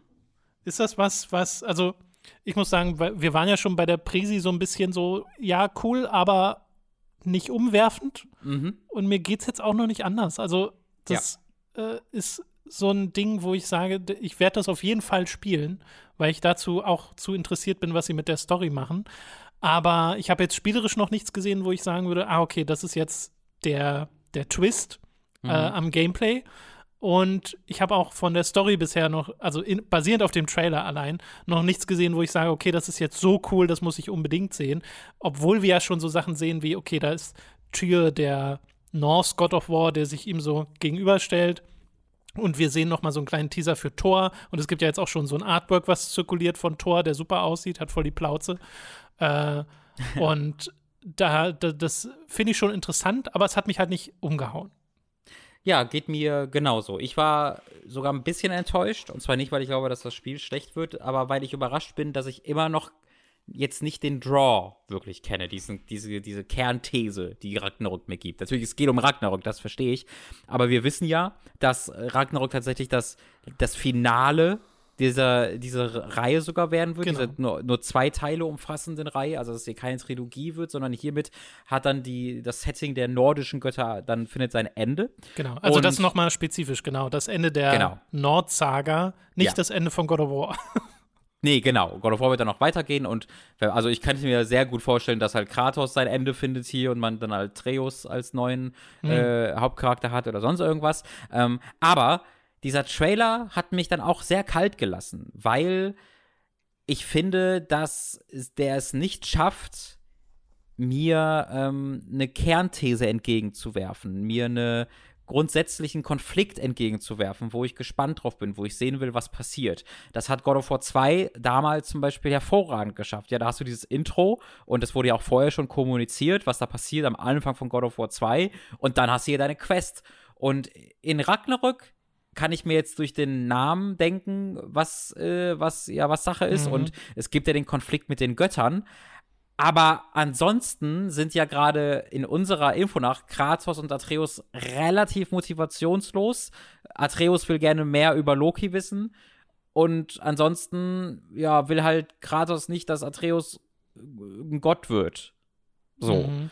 Aber es fehlt mir jetzt sehr irgendwie die Quest, weißt du? Es fehlt mir sehr, dass ich äh, der, der, der Wissensdurst, den ich eigentlich bei so großen Sequels oft habe, wo ich sage, oh cool, da will ich jetzt sehen, was als nächstes passiert. Ähm, und dazu kommt dann halt noch der Aspekt, den du erwähnt hast, dass es alles wirklich sehr wie das gleiche aussieht. So. Ähm, hier fahren sie wieder mit ihrem Schiff rum und hier kämpft er dann so, wie er im ersten Teil gekämpft hat. Und das sieht alles sehr samey aus. Äh, und ich, es wäre für mich was anderes, glaube ich, wenn es jetzt einfach mhm. ein Spiel wäre, was am Ende der PlayStation 4 des Lifecycles erscheinen würde, würde ich mir so denken, ja, das ergibt Sinn. Aber dann ist es auch noch gleichzeitig dieser PlayStation 5-Titel neben dem PlayStation 4 Release, sodass das alles so ein bisschen ja, underwhelming für mich wirkt. So ein bisschen, ja, das ist, das ist ein God of War Sequel, ja, I guess. Ja. Aber es fällt mir sehr schwer, jetzt Hype oder Begeisterung zu empfinden. Ja, ich hoffe, das ist mehr Schuld des Trailers als Schuld des Spiels. Mhm. Ich hoffe es. Äh, wir wissen ja auch, dass Cory Bar Barlock äh, nicht mehr Director ist, sondern Eric Williams. Mhm. Äh, und ich glaube, Cory hatte schon einen ziemlich großen Einfluss auf die Richtung, in die äh, God of War da ging. Das war ja wirklich so ein bisschen sein Baby. Äh, und das macht mir auch so ein bisschen Sorgen, weil ich hätte jetzt, meine Angst ist ja wirklich, okay, das ist jetzt so ein Zwischending und danach geht God of War in die nächste Mythologie und das ist dann eigentlich erst so der nächste Schritt für die Reihe. Weißt du? Dass irgendwie Cory gerade an einem Ägypten God of War arbeitet oder irgendwie ja. sowas. Ähm, und das finde ich ein bisschen schade. Nichtsdestotrotz kann das was Cooles werden und es muss sich auch nicht neu äh, erfinden. Also, das will ich auch deutlich nee, dazu sagen. Aber dann braucht es halt andere andere Twists. Und ja. wir sehen zwar so ein neues Gebiet und wie sie dann da durchgehen und das sieht grafisch schön aus und wir sehen ein paar neue Monster und die sehen auch grafisch schön aus, aber nichts jetzt auf irgendeine Art irgendwie so spektakulär oder noch nie da gewesen, dass ich jetzt sage, oh krass, das will ich jetzt unbedingt sehen. Sie sagen, dass man jetzt alle neuen Realms von Asgard besuchen kann, nicht mehr nur die sechs, die es vorher waren. Und wir sehen ja auch, wie die sich verändern. Ne? Wir sehen ja diese Eislandschaft von dem ein Gebiet, das wir eigentlich schon kennen, äh, wie sich das verändert hat. Äh, und das kann durchaus spannend sein. Also ich mag es ja eigentlich ganz gern, weil man in einer Welt ist, die man schon kennt, die sich aber verändert hat. Das äh, mhm. so Yakuza-mäßig, das äh, finde ich eigentlich ganz cool. Da kann man viel mitmachen. Aber ja, ich bin da, ich bin noch nicht gehypt in dem nee, Sinne. ich auch nicht. Ich glaube, was mich am meisten hypt bisher ist A, dass Charakterdesign von Thor. Das finde ich halt super geil, dass es nicht dieser ja. Marvel-Thor ist, äh, Supermodel, sondern einfach wirklich so ein extrem starker, dicklicher Mann mit also Von einem bestimmten Film ist es schon der Marvel-Thor. Ja, das stimmt. Äh, aber halt, ne, das ist ein ganz schöner, ja, ist eigentlich ganz schön, wie das ist da, wurde es halt einfach nur als Gag benutzt. Äh, ha, er ist dick. Äh, aber hier ist einfach der Charakter. Ist, ähm, das mag ich erstmal sehr. Und eine andere Sache, die mich tatsächlich äh, hypt, ist, dass äh, Shungwon Cho, der ProZD, äh, von YouTube, äh, den viele von euch kennen werden, der mal so lustige Sketches macht und der auch ist ein, ein Voice-Actor. Er hat auf Twitter äh, angekündigt, dass er auch einen Charakter spricht und zwar einen Charakter, den ich in jeder äh, nordischen Mythologie-Geschichte sehen will, nämlich äh, Ratatoske, das Eichhörnchen das Arschloch-Eichhörnchen der nordischen Mythologie. es gibt einfach ein, ja, es gibt einfach ein, ein Eichhörnchen, äh, das auf dem Weltenbaum äh, rumrennt und so als, ähm, ja, als Postbote quasi dient, aber gleichzeitig einfach auch ein riesiges Arschloch ist und ständig Leute nervt und in die Irre führt. Also der kann reden natürlich äh, und das mag ich sehr, sehr gern. Äh, er war scheinbar auch schon im ersten God of War drin. Daran kann ich mich, ich kann mich, doch, ich kann mich dran erinnern. Es war, glaube ich, nur eine ganz kleine Rolle und hier wird er halt äh, dieses Mal von ProCD nicht nur gesprochen, sondern, und das finde ich besonders geil, er, er, hat auch mit die Dialoge geschrieben von seinem Charakter. Oh. Und da bin ich sehr gespannt. Das ist spannend. Ja, ja, ja finde ich sehr, sehr super. Cool. Mhm. Ja, bei mir ist so, also wenn ich das jetzt zum Beispiel vergleiche, den Trailer von God of War Ragnarok mit dem, was wir zu Spider-Man 2 zu sehen bekommen haben, dann haben wir ja bei Spider-Man kein Gameplay gesehen. Das war ja mhm. wirklich nur eine Story-Sequenz. Aber ich verstehe total, was das nächste Spider-Man ist. Wir haben da einen neuen Charakter, was spielerisch schon mal bestimmte Dinge verändert. Und der Antagonist wird sehr klar dargestellt. Und mhm. da, weiß ich nicht, habe ich irgendwie irgendwie ein klareres Verständnis davon, was das nächste Spider-Man ist, als jetzt hier bei God of War. Finde ich irgendwie komisch. Vielleicht geht es aber auch nicht ja. mehr so. Ja, äh, ich habe ja God of War 2 auch schon genannt als ähm, positiverer Vergleich und ich glaube, vielen Leuten wird dann als erste Gegenmeinung äh, halt in den Sinn kommen, ja, aber God of War 2 sieht doch auch genauso aus wie God of War. Und das stimmt ja auch im Kern, aber da hast du dann halt das Setting mhm. und sowas, was es mehr, was es spannender macht. Du hast in, die Opulenz. Du hast die Opulenz, du hast halt, genau, du kannst dir halt so vorstellen, so was es ist und was du dann da machst und so, oh, geil, das will ich sehen. In Spider-Man mhm. 2 hast du auch den Draw, da hast du den Draw, hier sind jetzt Miles Morales und äh, Peter Parker zusammen, äh, die dann gegen Venom scheinbar kämpfen. Ja, das ist was cooles, neues, äh, neues Setting, neue, neue ähm, Kontextualisierung geschichtlich. Da bin ich sofort dabei. Und das fehlt mir in God of War noch. In God of War fehlt mir dieser eine Draw, wo ich sage, ah, das will ich gerne, gerne sehen. Das eine, was sie halt haben, ist, ja, ist halt mehr God of War. Ähm, Glaubst und wenn du God of War natürlich liebst, dann ist es ja gut genug, aber ja, ich hätte ein bisschen mehr gerne. Glaubst du denn, dass es möglich ist, dass ähm, der Trailer zu God of War Ragnarok auch jetzt einfach so ein bisschen so ist, wie er ist, weil sie Spoiler vermeiden wollen? Hm. Also, dass es irgendwie sein kann, dass sie sagen, okay, Kratos, der, der beißt halt ins Gras irgendwie nach äh, zehn Spielminuten und das wollen wir euch nicht vorwegnehmen. Deswegen zeigen wir euch jetzt hier mal so ein bisschen Footage, die so da drum herum schippert. Also ich glaube, dann würden wir für ein halbes Jahr sämtliche andere Videospielberichterstattung beenden müssen, weil ich glaube, die ganze Industrie würde brennen, wenn ich davon ausgehe, ähm, was mit einem gewissen anderen Spiel bei Sony passiert ist äh, und wenn etwas Ähnliches dann mit den Charakteren aus diesem Spiel passieren würde. Ich glaube, das wäre alles, das wäre die Reaktion von diesem Spiel mal zehn. Ähm, und ich, hm. es wäre halt auch ein bisschen es wäre ein bisschen lame, wenn sie das gleiche nochmal machen würden, auch wenn es durchaus Sinn ergeben würde für God of War, aber es wäre dann jetzt ein bisschen, ja, das ist zweimal ne, der gleiche Trick, aber ich glaube schon, dass sie da, also ich hoffe schon, dass sie da etwas ähm, sich aufsparen, ja, irgendein Dreh, mhm. irgendein Twist äh, und das würde für mich schon Sinn ergeben, ähm, weil es macht ansonsten ein bisschen zu sehr den Eindruck für mich von einem Miles Morales-mäßigen Spin-off-Ableger, der so, hier ist gleich nochmal in Blau, literally, weil es kalt ist hier. ähm, äh, und ein bisschen zu wenig von einem großen ähm, Sequel, das neue Sachen mit dem gleichen Grundkonzept macht. Ja, ich meine, es muss ja auch nicht sein, dass irgendwie Kratos stirbt oder sonst irgendwie, sondern dass er aus irgendeinem anderen Grund äh, Atreus nicht mehr begleiten kann. Aber es wirkt schon so, als ob es darauf hinausläuft, dass Atreus halt irgendwann mal klein, alleine klarkommen muss. Ja. Ähm, oder vielleicht gibt es ja auch so, vielleicht ist das ja auch einer der Twists, dass es einfach Stellen gibt im Spiel, wo de dem der Fall ist. Äh, aber nicht das gesamte Spiel, so zum Beispiel. Aber dann hätte ich mir vorstellen können, dass man das du durchaus schon hätte zeigen können in so einem Trailer. Ja, ich glaube, etwas, was auch voll Sinn ergeben würde, wäre halt ein Ding, wo dass du am Ende gegen Atreus antreten musst und dann wechselt wieder vielleicht die Perspektive oder sonst irgendwas. Äh, ich, ich glaube, es wär, wird sehr schwer für God of War Ragnarök etwas mit der Geschichte zu machen. Äh, es wird nicht sehr schwer, aber ähm, es gibt diverse Wege, die diese Schritt, diese, diese Geschichte eingehen kann, die alle so ein bisschen absehbar jetzt wären. Ähm, und ich hoffe, sie finden einen Weg, dass es nicht absehbar wird. Mhm. Ähm, und vielleicht ist dieser Weg dann ja tatsächlich, dass es keinen dieser Twists hat, die wir gerade äh, irgendwie uns vorstellen, mhm. sondern dass es vielleicht straightforward diese Geschichte von Vater und Sohn ähm, zu einem relativen Ende zu Ende erzählt oder zu einem gewissen Punkt weiter erzählt. Äh, und vielleicht wäre das ja schon aufregend genug. Das war ja für sehr viele das Aufregende an God of War, dass es genau das und nicht wirklich viel mehr gemacht hat. Mhm. Was für andere ein bisschen enttäuschend war, war für andere genau der Dreh. Vielleicht machen sie ja genau das und vielleicht ist, wäre ja genau das das Alleinstellungsmerkmal von Ragnarök. Ich bin auf jeden Fall gespannt, wenn auch nicht gehypt. Vielleicht geht es ja Kratos am Ende so wie, ähm, wie heißt er, Mimir oder so. Also er ist dann einfach nur noch ein Kopf der an ja. Atreus äh, Gürtel hängt und ab und At zu mal Boy sagt.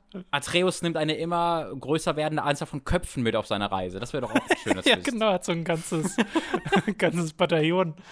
Äh, Fände ich sehr gut. Ja, gibt es denn sonst noch irgendwas, Robin, bei dieser PlayStation 5 Showcase, ähm, das für dich besprechenswert ist? Es gab ja auch so Sachen wie das Uncharted Remaster oder so oder ja, Gran Turismo. Mh. Ja, also tatsächlich dann ähm, weniger. Äh, ich, wir haben eigentlich über alles Relevante geredet. Auch nicht GTA äh, 5, Robin? Sicher? Selbst noch nicht mal GTA 5. Das der GTA-Trailer, wo alle GTA-Fans sogar sagen, Leute, kommt. das reicht. Hör ja, auf. das sieht ja aus wie immer. ja, ja. Und spektakuläre, explosi explosive Action war ein Punkt in diesem Trailer für GTA ja. 5 Port, der übrigens, es, es gibt dann, ich glaube, genauso viel oder fast genauso viel Zeit zwischen der Ankündigung dieses neuesten Ports von GTA 5 und der ersten Ankündigung und dem Release von GTA 5. Ähm, was insane ist. Weil ich glaube, es verging. Ich. Ich glaube, es verging irgendwie knapp zwei Jahre zwischen Ankündigung von GTA 5 und dem Release. Und äh, das ist hier, das kommt dann ja auch erst im März 22 raus und es wurde auch im Jahr 2020 angekündigt. Ja, also das finde ich wirklich verrückt, dass das nicht in diesem Jahr noch erscheint. Das verstehe ja. ich gar nicht, weil sie machen ja augenscheinlich nichts dran. Nee, also, ist, sie sagen, sie sagen ganz Zeit, dass sie ganz viel machen. Nur ja, neues haben Gameplay, noch nichts aber, davon gezeigt. Äh, naja, sie sagen ja, also, das sieht ja auch bessere Performance und Grafik und hast du nicht gesehen. Aber nichts davon haben wir bisher gesehen. Ja. Das ja, ist sehr, sehr, sehr seltsam, was sie da machen. Ich möchte zumindest nochmal Project Eve erwähnen, weil da, da haben wir so einen Trailer gesehen von einem koreanischen Spiel, das tatsächlich schon auch schon vor irgendwie drei Jahren oder so angekündigt wurde äh, mhm. und jetzt diesen Trailer bekam. Äh, das so ein Hack-and-Slash-Character-Action-Game wird mit so, einer, so einem weiblichen Hauptcharakter mit sehr viel Hintern und ähm, das sieht spielerisch und auch von den Gegnerdesigns und so, finde ich, super cool aus. Also ich habe da immer so meine Bedenken, in was für eine Richtung das dann geht, aber äh, von dem, was wir da gesehen haben in dem Trailer, fand ich das tatsächlich ganz cool. Hm, ja. Ohne dass da jetzt viel mehr Hype dahinter steckt. Aber ja. ich hoffe, das spielt genau. sich so gut, wie es äh, ja. dann aussieht. Ja. Und damit sind wir am Ende dieser News für diese Woche angekommen. Ah. Es ist wieder Zeit für eine kleine Werbepause. Zuallererst sei da Audible erwähnt. Mit dem Link audible.de hooked bekommt ihr dort ein kostenloses Probeabo. Damit erhaltet ihr euer erstes Hörbuch für laut, das ihr auch über dieses Probierabonnement behalten könnt. Also merkt euch audible.de hooked. Für Amazon haben wir ebenfalls einen Affiliate-Link, über den ihr Kram beim Online-Händler bestellen könnt. In der Beschreibung verlinkt haben wir euch die aktuellen Konsolen. Von dort könnt ihr aber auch nach anderen Dingen weiter shoppen. Und wo wir gerade beim Shoppen sind, unser Merch. Wie wäre es etwa mit einer Tasse mit schickem Hooked-Logo oder Shirts, Mauspads und Co. mit Comic-Designs von uns? Das gibt es alles bei unserem Get Shirts Shop, also schaut da mal vorbei. Ebenfalls vorbeischauen solltet ihr auf unserem YouTube-Kanal von Hooked, unserem Let's Play-Kanal Time to 3 und unserem Twitch-Kanal Hooked Live. Bei Twitch streamen wir jeden Mittwoch um 10.30 Uhr und jeden Freitag um 18 Uhr. Ab dieser Woche sollte beides auch wieder in gewohnter Regelmäßigkeit klappen. Zuletzt gab es unseren Stream zum PlayStation-Event, den könnt ihr auf Twitch und auf unserem Hooked YouTube-Channel nachholen. Und Mats streamt jetzt übrigens auch öfter auf twitch.tv slash superkreuzburg. Die Aufzeichnung davon findet ihr bei Time to 3. Zuletzt demonstrierte er etwa seine Emulator-Konsolen und experimentierte mit der Game Boy Camera.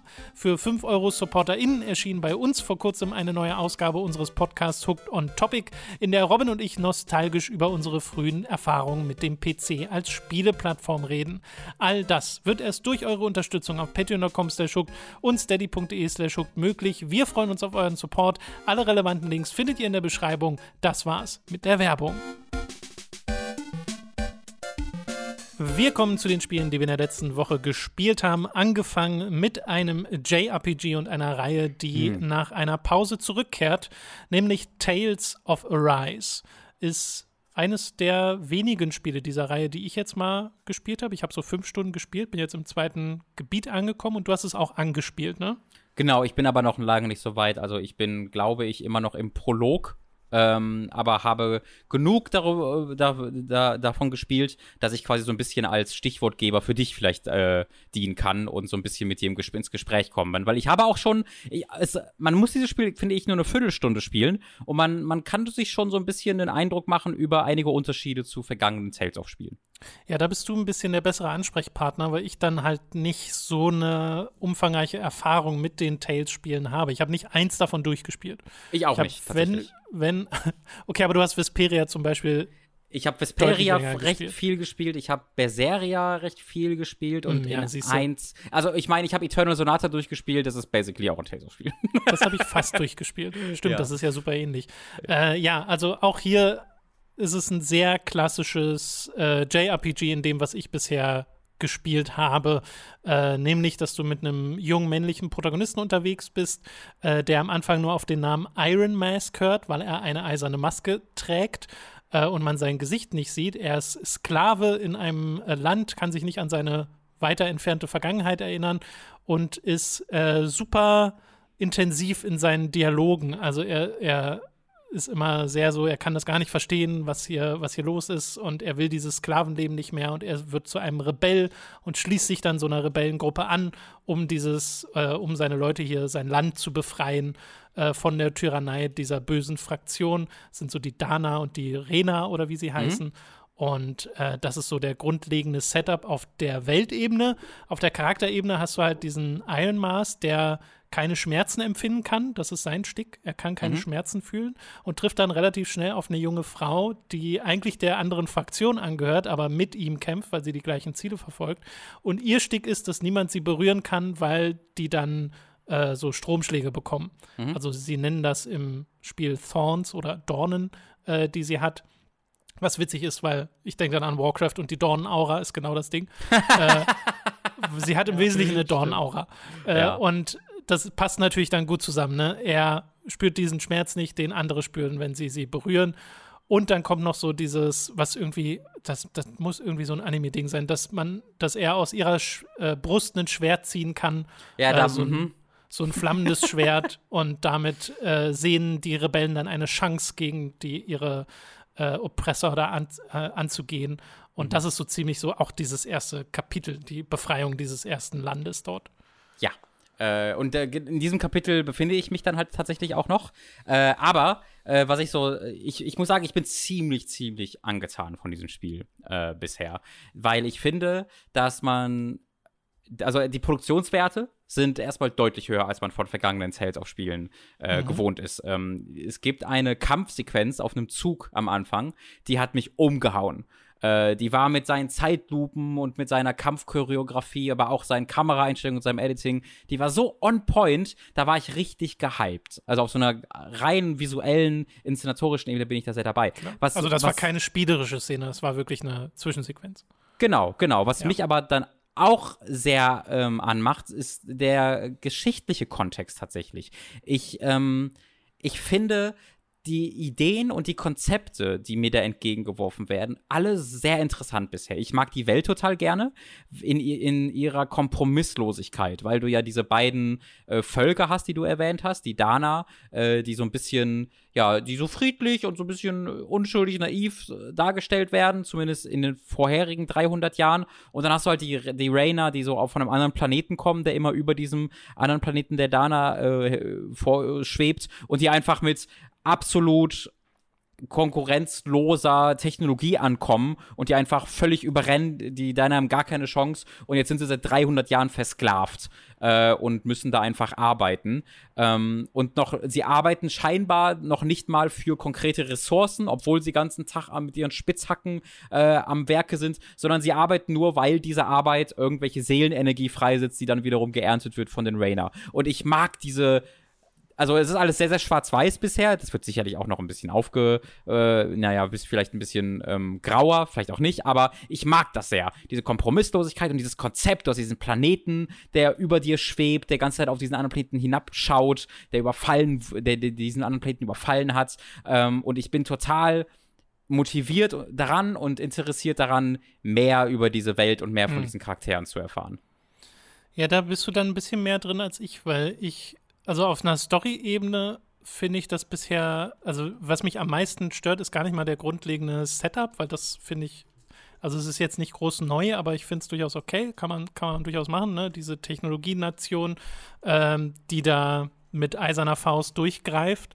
Äh, aber die Dialoge finde ich teilweise so naiv und äh, so, so, basic und dann teilweise auch so typisch Anime, äh, weil auch diverse Tropes abgehandelt werden, äh, wo du dann diesen Helden hast, der wirklich immer davon redet, wie, wie krass er jetzt die Freiheit erkämpfen will und dann andere Charaktere hast, die gar nicht verstehen können, wie jemand dann irgendwie mal sowas wie Mitleid empfinden kann, wie jemand gerade, der von diesem anderen Volk ist nicht so ist, wie sie denken, dass äh, sie sind, ne? dass die nicht alle gleich sind und so. Und das sind so Basic-Konzepte, bei denen ich in den Dialogen ab und zu schon mal die Augen verdrehen musste, weil ich dachte, okay, das ist gerade so, so Kindergarten irgendwie. Äh, und da hätte ich mir ein bisschen mehr erhofft oder würde ich mir ein bisschen mehr wünschen. Ich glaube aber, dass Tales of Arise, von dem, was ich jetzt auch schon wieder gelesen habe, so ein Spiel ist, das das durchaus bringt, aber wieder halt erst nach 15 Spielstunden oder so. Ja, ähm, das kann ich mir gut vorstellen. Ich weiß auch sofort voll, was du meinst. Ähm, weil ich finde das in diesem Teil gar nicht so schlimm. Vielleicht so ein bisschen durch meine vorherigen Erfahrungen mit der Tales of-Reihe, weil es war vorher immer deutlich mhm. schlimmer. Ähm, es war wirklich immer deutlich, deutlich, deutlich äh, simpler alles nochmal und äh, noch mehr Kindergarten. Äh, deswegen denke ich mir tatsächlich die ganze Zeit eher so, oh, das ist ja ganz cool, dass sie da nicht diesen Weg gehen, sondern es ein bisschen komplexer werden lassen in seinen Dialogen und die Charaktere ein bisschen interessanter werden lassen. Aber das kommt halt total von meiner Erwartungshaltung der vorherigen Tales-Spiele. Äh, und ich glaube, wenn man das einfach neutral betrachtet, dann kann man sehr schnell da landen, wo du halt gerade landest. Ja, genau. Ich habe halt den Vergleich dann an der Stelle nicht so richtig. Mhm. Ähm, was mir Spaß macht bisher, sind die Kämpfe. Äh, die sind auch wieder so, dass sie in separaten Arenen stattfinden. Also du siehst die Charaktere, äh, beziehungsweise die Gegner, gegen die du kämpfst, äh, in der Welt, in der du rumläufst. Mhm. Und die ist bisher auch nicht groß offen. Das sind alles sehr äh, ja. ja. so Korridore oder mal etwas größere Gebiete, aber ich weiß nicht, ob sich das noch groß ändern wird. Ähm, bisher ist es dahingehend recht linear. Und äh, dann läufst du in die Gegner rein und dann öffnet sich so ein extra Kampfbildschirm und da hast du dann aber direkte Kontrolle über deinen Charakter. Kannst auch wählen, ob der mehr selber machen soll, aber standardmäßig hast du direkte Kontrolle über den Charakter äh, und kannst dann halt deine Skills abfeuern und normale Angriffe machen und das dann auch miteinander kombinieren. Kannst dann auch die Gegner launchen in die Luft und da dann Kombos weitermachen. Äh, und das ist jetzt auch nicht ähm, mega komplex so und die Gegner sind auch ein bisschen dumm, aber das macht Spaß. Also das grundlegende ja. Spielgefühl davon finde ich ganz cool. Es kommen dann auch so ein paar neue Elemente dazu, dass du irgendwie den Gegnern einen bestimmten Status bringen kannst und dann musst du die Taste auf dem Steuerkreuz drücken und dann wird so ein super Special Move ausgelöst, äh, der dann auch entsprechend inszeniert ist. Äh, und das haut dann schon ganz gut rein. Es ist bisher ein bisschen anspruchslos, also äh, ich hatte so ein paar optionale Gegner gefunden, die sind dann so besonders bedrohlich und da sagt deine Begleiterin dir auch extra, wir sollten dem lieber aus dem Weg gehen. Ja. Aber die kannst du in der Regel schaffen. Äh, oh, äh, in der Regel, aber nicht immer. Also es gab einen anderen, der so stark war, wo sie gesagt haben, geh dir mal aus dem Weg und das habe ich dann nicht gemacht. Der war Level 43. Ich war Level 3, oh, okay. glaube ich. ich glaube, das ist einer der ersten, ja. Aber ja. es gibt danach noch welche, äh, wo sie das auch sagen und wenn du da da reingehst, okay, die sind ein paar Level über dir, aber die kriegt man hin. So. Mhm. Äh, und da kommt dann das Kampfsystem auch ein bisschen mehr so äh, in Fahrt, weißt du, wo du dann wirklich mal ein bisschen aufpassen musst, weil für die normalen Kämpfe kannst du eigentlich recht blind draufhauen, äh, was dann auch Spaß macht, aber das wird dann halt durchaus monoton. Ähm, das Ding ist, ne, ich habe jetzt die fünf Stunden gespielt, ich habe dieses erste Kapitel quasi beendet und äh, weiß ja schon, dieser ganze Setup ist ja, es gibt fünf dieser Lords, die man bekämpfen mhm. soll und da sieht man zumindest schon, kann man schon ein bisschen ahnen, wo die Reise hingeht. Ähm, und ah, ich muss sagen, ich bin jetzt an einem Punkt, wo ich nicht so mega motiviert bin, Ach. Äh, weiterzumachen. Also ich habe so das Gefühl, okay, ich weiß jetzt, wie das Spiel sich spielt, ich weiß, wie die Story sich anfühlt, ich weiß, wie das Spiel aussieht ich war jetzt die ganze Zeit in diesem Gesteins-Lava-Gebiet und jetzt komme ich in ein Schneegebiet. Da weiß ich auch so ungefähr, was auf mich zukommt. Äh, und das ist so, es ist mir ein bisschen zu bekannt bisher und auch nicht so ganz das, was ich gerade möchte. Äh, ich glaube aber, wenn ich da so ein bisschen mehr in der Mut für bin, für so ein, für so ein JRPG, mhm. äh, dann sehe ich mich das eher noch mal anschmeißen. Jetzt gerade weiß ich es nicht so richtig, weil ich halt, äh, das größte Problem ist, dass mich die Story nicht huckt, glaube ich. Okay, ja. Da, da, da bin ich am, am überraschtesten gerade von, dass mich die Vielleicht jetzt weniger die Story, dafür habe ich auch noch zu wenig gesehen. Es gibt ja noch kaum Geschichte in so einem JRPG, so am Anfang. Aber dass das Setting und das Szenario und dass die mhm. ähm, Charakterkonzepte halt auch dieses, ne, es sind weniger die Charaktere, wie gesagt, dafür habe ich noch zu wenig von denen gesehen, aber dieses, ich fühle keinen Schmerz und ich habe eine Maske an und ich weiß nicht, wer ich bin. Äh, und dann hier, ich bin die von der bösen Fraktion, aber ich habe die irgendwie betrogen und ich weiß ja. auch nicht, was da los ist. Außerdem, ich blitze ständig. ähm, deren, deren Dynamik finde ich noch mit am besten bisher, mhm. wenn ich etwas rausstellen müsste, also zwischen den Charakteren und der Story, die von Iron Master, ja. dem Hauptcharakter, und von Shion, ähm, weil die ein paar sehr schöne Dialoge auch haben und sie halt nicht so ganz dieses klassische Anime-Girl ist, sondern eigentlich mhm. die ganze Zeit sehr äh, distanziert so äh, und auch so ein bisschen pissed off. Äh, mhm. Und das macht dann Spaß in manchen Dialogen, aber jetzt nach fünf Stunden merke ich halt auch schon, okay, es dreht sich halt auch so ein bisschen im Kreis, die Beziehung zwischen den beiden. Äh, Würdest du sagen, dass sie viel, viele Leute, vielleicht zu viele Leute abblitzen lässt? äh, ja, mich so ein bisschen. Aber das Ding ist, es wird halt garantiert so sein, dass jetzt auch die Leute schreiben, die weiter sind. Bleib mal dran, das kommt bestimmt noch. Ja. Das ist halt so dieses JRPG-Ding. Ja. Es äh, kommt immer noch. Nach 40 Stunden geht's los. Wobei, äh, wobei, also sie legen schon fix. Also das machen sie aber deutlich besser als viele andere Ja, das stimmt. Ne? Also es ist jetzt du kein Setup, wo du erstmal in einer Kanalisation Ratten tötest Exakt, und genau. also, in deinem Heimatdorf unterwegs bist und mit deiner Schulhofsfreundin genau, sprichst. Genau. Ist ein bisschen nach mehr nach, geht das schon. Nach einer halben Stunde nimmst du an diesem großen Ausbruchteil und hast ein riesiges Feuerschwert, das hunderte Leute niederbrutzelt. Ja, ja, ja, ja. Ähm, das, das, machen sie schon ganz gut. Äh, aber ich verstehe das, was du sagst. Also ich bin da wirklich gerade sehr, sehr angetan von. Ich möchte mich gerade ein bisschen auf Psychonauts 2 konzentrieren, aber das habe das hab ich so im Augenwinkel danach, ähm, dass, ich, dass ich echt Bock habe, mich in Tales of Arise zu stürzen. Es ist lange genug her mit Final Fantasy VII Remake, das letzte so JRPG. Äh, ich hätte Bock darauf. Ich habe Bock auf ein richtig gutes Tales-Aufspiel und ich glaube, das könnte es sein. Ja. Ich würde dir aber bei der Präsentation zustimmen, das mag ich sehr gern. Hat auch einen sehr epischen Soundtrack, so. Da oh, sind ja. mir jetzt noch nicht groß Melodien im Kopf geblieben, aber der passt bisher immer ganz gut und unterstützt so die Schwere der Mission, auf der man eigentlich gerade ist. Mhm. Äh, und es hat so ein ganz klassisches Anime-Intro, ähm, was cool ist, wo ich mich aber frage, warum sie das. Das startet automatisch jedes Mal, wenn du das Spiel startest. Das heißt, du hörst mhm. diese ersten paar Noten immer, wenn du das Spiel startest, musst das dann wegdrücken aber es kommt auch nach dem ersten Kapitel nochmal als so Starter, so nach dem Motto, so jetzt geht's richtig los. Und da habe ich es ja dann schon gesehen. Mhm. Das haben sie quasi vorweggenommen. Ja. Das verstehe ich nicht so ganz. Und das warum, stimmt. und was ich auch nicht mag, man hat, wenn man rastet am Lagerfeuer, eine DLC-Option. Die Ständig. gehört da nicht hin, die gehört ins Hauptmenü. Ja, wir haben, muss man dazu sagen, wir haben halt so einen Premium Ultimate Edition Code bekommen, wo, wo irgendwie 100.000 Kostüme dabei sind, die wohl ja, alle auch ja. eigene Skills und so, also die wirklich einen Gameplay-Einfluss wohl ich auch davon haben. davon noch nichts benutzt. Ich habe auch versehentlich auch diese ganzen Items angenommen, habe versucht, das meiste davon wegzuschmeißen, weil ich das hasse, wenn mir ein Spiel ja, mit irgendwelchen Boni, also hier ne, das ist einfach der Code, den wir bekommen haben. Aber mhm. oft gibt es das ja als Pre-Order oder so. Genau. mag ich überhaupt nicht am Anfang diesen Vorteil zu haben, den man eigentlich nicht haben soll, rein von der Spielbalance leider hast du halt immer dann dieses grün leuchtende Ausrufezeichen, immer wenn du rastest, glaube ich, bis ja. du halt die DLCs annimmst. Äh, und das finde ich auch äh, sofort sehr, sehr, sehr, sehr nervig.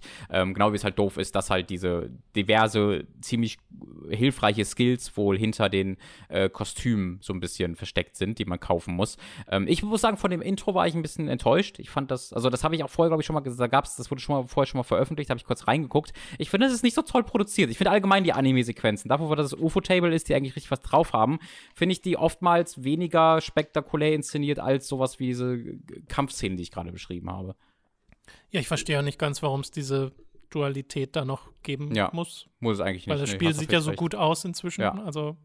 Gerade wenn ein Anime größtenteils CG ist, wie das halt hier der Fall ist, dann wirkt es so ein bisschen unüberflüssig. Ja, genau, weil das CG in den Anime-Sequenzen schlechter aussieht als das Spiel ja, selbst. Exakt. Also exakt. das ist wirklich ein bisschen bizarr. Ja. Das ist ein guter Punkt. Ja, also da werden wir wahrscheinlich dann in Zukunft nochmal drüber reden. Über Tales of Arise gibt es gerade für die PlayStation-Konsolen, die Xbox-Konsolen und für den PC. Mhm. Äh, du hast ein Spiel gespielt, das ich äh, zumindest schon installiert habe auf meiner Xbox, aber ich habe es noch nicht angeschmissen, nämlich The Artful Escape. Äh, das gibt es ja auch für Xbox und für PC. Und das haben wir ja schon vor Jahren mal auf irgendwelchen Xbox-Präsis gesehen.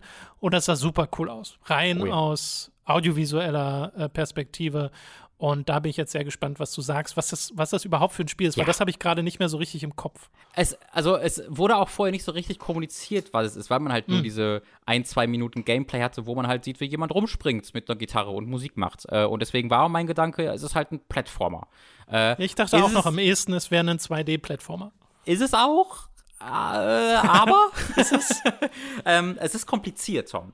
Es ist, mhm. äh, ich, also es ist eine äh, Mischung aus Narrative Game, in dem du schlicht und ergreifend von links nach rechts, von rechts nach links läufst und mit Leuten sprichst, aus 2D-Plattformer, aus Rhythmusspiel äh, und aus Musikmachspiel, wo du selbst Musik ein bisschen erschaffen kannst. Und das Ergebnis ist, ist, wie ich finde, ein extrem beeindruckendes. Ähm, ich finde Artful Escape super toll.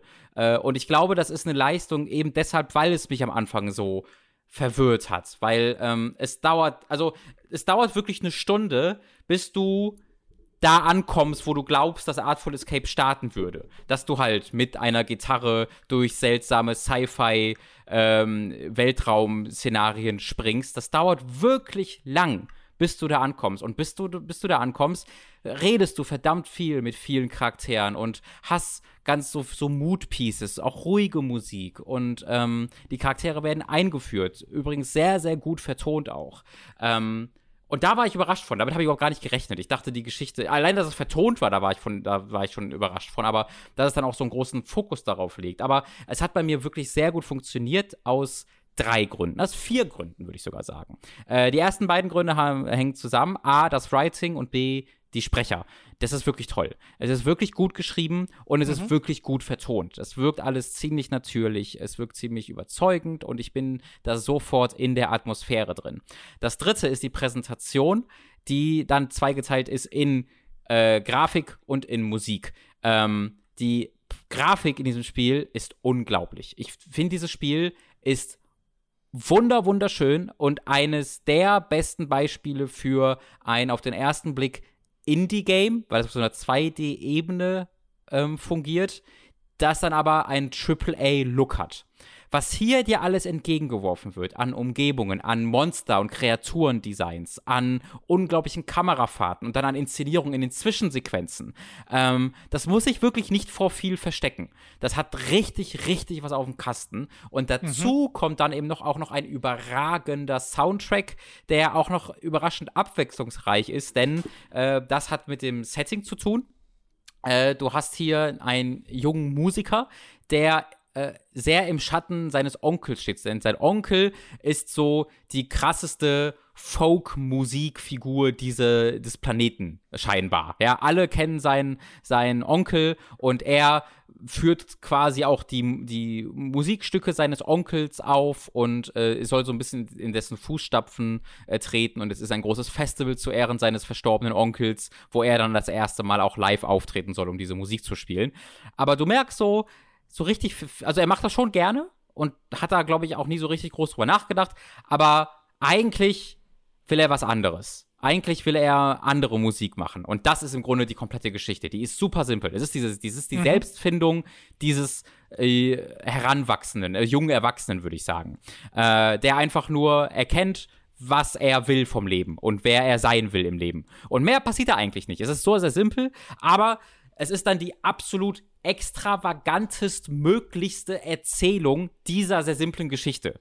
Ja, diese Selbstfindung findet statt, indem er durch die unglaublichsten Weltraumplaneten fliegt und dagegen mystische Götterwesen ähm, kämpft, indem er Gitarrenduelle mit ihnen austrägt. Und das ist so toll, wie alle drei Minuten oder sagen wir mal alle, alle fünf bis zehn Minuten du an völlig anderen Orten bist, völlig andere Dinge gegen völlig andere Wesen äh, vollbringst oder mit anderen Wesen vollbringst. Ich kann es nie erwarten, die nächsten zehn Minuten in diesem Spiel zu erleben. Und äh, ich, kann, ich bin jetzt, wie gesagt, so zwei bis drei Stunden drin. Das Spiel ist, glaube ich, auch nur vier bis fünf Stunden lang. Äh, und ich kann es kaum erwarten, den Rest dieses Spieles zu sehen. Das äh, klingt hervorragend und ehrlich gesagt auch nach genau dem, was ich mir erhofft hätte von mhm. The Artful Escape. Äh, also, dass es dann auf, auf der visuellen Ebene abholen kann, das hat man ja schon ein bisschen an den Trailern gesehen, aber dann auch so in Sachen Abwechslung und dem kreativen Einsatz von all mhm. dem, was man da gesehen hat, auch äh, so reinhaut. Das finde ich ziemlich cool. Da freue ich mich auch schon drauf. Ich glaube, das Abschreckendste ist tatsächlich die Geschwindigkeit, die langsame, gerade am Anfang des Spiels. Ähm, ja, hätte ich auch nicht mitgerechnet. Ja. Ich hätte jetzt gedacht, das ist so ein Ding, das geht sofort los. Genau, und ich, ich, glaube, deswegen ist es recht wichtig, das zu sagen, dass man nicht am Anfang so das Gefühl hat, ich skippe jetzt so ein bisschen durch das Intro, mhm. bis ich zum eigentlichen Spiel komme. Nee, das ist das Spiel. Ähm, das ist, das mhm. ist absolut äh, bereits Teil des Spieles und auch später gibt es immer wieder längere Dialogpassagen, wo ansonsten äh, du jetzt nicht so viel machst, außer halt die A-Taste zu drücken bis zum nächsten ähm, Dialog. Aber das, da die halt so toll geschrieben sind, meiner Meinung nach, und so schön erzählt sind und so viele schöne Ideen haben, ähm, habe ich da gar nichts gegen. Ich glaube, ein Kritikpunkt, der von Leuten kommt, ich habe jetzt nicht so viel durchgelesen, ich habe gesehen, dass die Resonanz erstmal äh, ziemlich positiv ist zum Spiel, aber ich weiß jetzt nicht, was Kritikpunkte sind äh, von den Leuten, denen es vielleicht nicht so gefällt. Aber ich glaube, was ich mir gut vorstellen könnte, ist, dass sehr dass man dazu oft Style over Substance sagen könnte, ne? weil der Plot ja so simpel ist. Ist halt die Selbstfindung dieses Menschen, dieses jungen Mannes. So, that's it. Ähm, aber ich glaube, das ist, ich glaube, das ist kein Kritikpunkt. Ich glaube, wenn jemand sagt, ich nutze jetzt dieses Medium, Videospiele, was ja auch ein im Kern visuelles Medium ist, und ich erzähle jetzt eine simple Geschichte, vor allen Dingen über das Visuelle, gemeinsam dann mit äh, tollen Dialogen, der es aber auch ganz viel einfach macht. Guck mal, wie geil das hier aussieht und guck mal, wie crazy das ist und wie sich das dann auf den Charakter bezieht. Ich glaube, da ist Style over Substance oft so ein Begriff, der so ein bisschen sagt, ja, das ist, hat dann aber nicht komplex genug Erzählung, obwohl eine komplexere Erzählung das gar nicht im Kern besser machen würde, weißt du? Ähm, das mhm. ist so ein mhm. Gedanke, den ich dazu hatte, ähm, dass ich glaube, dass man das schnell so abverurteilen könnte, aber ich fände es, glaube ich, ein bisschen schade. Okay. Also sehr positiver Ersteindruck. Äh, vielleicht dann später noch mal ein Update, je nachdem, wie und wann du es äh, zu Ende spielst, würde ich genau. sagen. Genau. Ich wenn und wenn wenn und ich will es vielleicht auch mal spielen, deswegen. Ja, genau. Ich würde dann im Gespräch treten und wenn es halt einfach ich durchspiele und du nicht und es bleibt halt bei dem gleichen, dann würde ich halt vielleicht einfach noch mal sagen, mhm. ja, hat sich bewährt. Genau. Okay. Äh, ich bin sehr gespannt, wie viele Dialoge es geben wird in Fist Forged in Shadow Torch, äh, das du auch kurz angespielt hast, indem man einen Hasen spielt. Aha. Das war doch das mit dem Hasen, ne? Es war ein Hase. Das war der, das mit dem Hasen, ja. Genau, der hat auch so einen so so so einen eisernen Fausthandschuh, Cyborg-mäßig. Äh, es ist so eine Cyberpunk-Sci-Fi-Welt. Erklär das nochmal genau. Was ist denn Fist? Ähm, ja, Gute Frage. Also erstmal auch in Fist. Ich beantworte deine erste Frage als erstes. Es hat ja. ziemlich viele Dialoge, die du am Anfang oh, erstmal oh. angucken musst. Ähm, und zwar richtig gut inszeniert. Es startet mit einem wahnsinnig spektakulären Intro, ähm, wo so eine, also vielleicht sollte nicht zu hoch greifen, aber ein ziemlich cool inszeniertes Intro, wo so ein Katzenmenschwesen vor einer Reihe von Robotern flieht mit einer sehr coolen Actionsequenz. Und dann siehst du halt deinen Hasen, Ray, äh, an einer Bar sitzen mit seinem großen Bärkumpanen, der natürlich Ursa heißt, ähm, und äh, ich habe das, ich habe das Tier vergessen, was an der Bar steht. Ich, war das ein Panda? Ich weiß nicht mehr genau. Äh, jedenfalls anderes hier, äh, äh, ja, äh, gibt euch da Getränke und dein Hase hat so, ist, ist so wie so ein Detective Pikachu-Moment, weißt du? Er hat so eine super dunkle Stimme und ist so ein mhm. kleiner Hase. Du hast eine dunklere, krassere Action-Star Liam Neeson-Stimme als der Bär neben dir, was ich sofort super geil finde. Mhm. Und es ist auch super vertont. Und du, ihr, ihr, sprecht da über eure vergangenen Tage, als ihr diese Rebellen wart. Und jetzt ist, ach, das ist was für junge Leute. Es ist nicht mehr was für mich. Und währenddessen ist es dieser Hase. Und das, ich fand sofort super geil.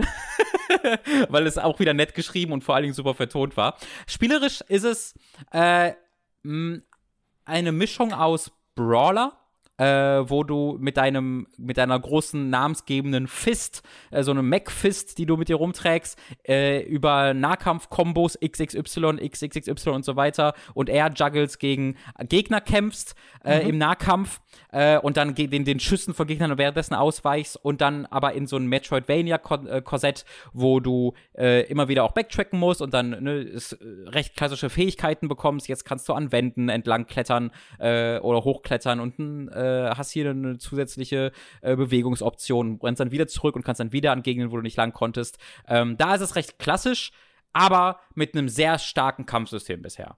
Ähm, das macht mir wirklich Spaß. Also, das, das hat tolles Trefferfeedback. Die Welt ist super cool. Du kämpfst gegen so seltsame Roboterhunde.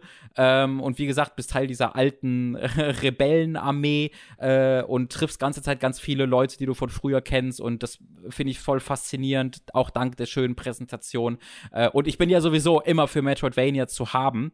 Äh, und wenn das dann eingebaut ist in eine spannende Spielwelt und in ein tolles Kampfsystem, ja, da bin ich sofort dabei. Äh, und das scheint sehr, sehr zu machen. Ähm, ich hoffe sehr, dass ich noch, dass ich äh, neben jetzt so Spielen wie Psychonauts und Tales of noch weiter dazu komme. Ich wollte es aber meinen sehr positiven ersten Eindruck nach der ersten Spielstunde unbedingt mal weitergeben, weil ich glaube, dass ähm, Fist gerade sehr untergehen kann, gerade mit diesem ja. Namen For Forged in Shadow Torch. Weißt du, was ähm, das bedeutet inzwischen?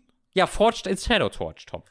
Ja, was ist denn Shadow Torch? Ähm, Torch ist die Stadt, Torch City. Und alles hat so Tor, also du bist, du bist jetzt auf dem Weg zum Torch Tower und hier ist Torch City. Äh, und okay. Shadow ist, glaube ich, einfach nur dieses Konzept von, ja, es ist halt der Untergrund und die, hm. diese, diese Faust, die Fist, wurde halt in dem Untergrund hergestellt. Ich glaube, das wollen sie sagen.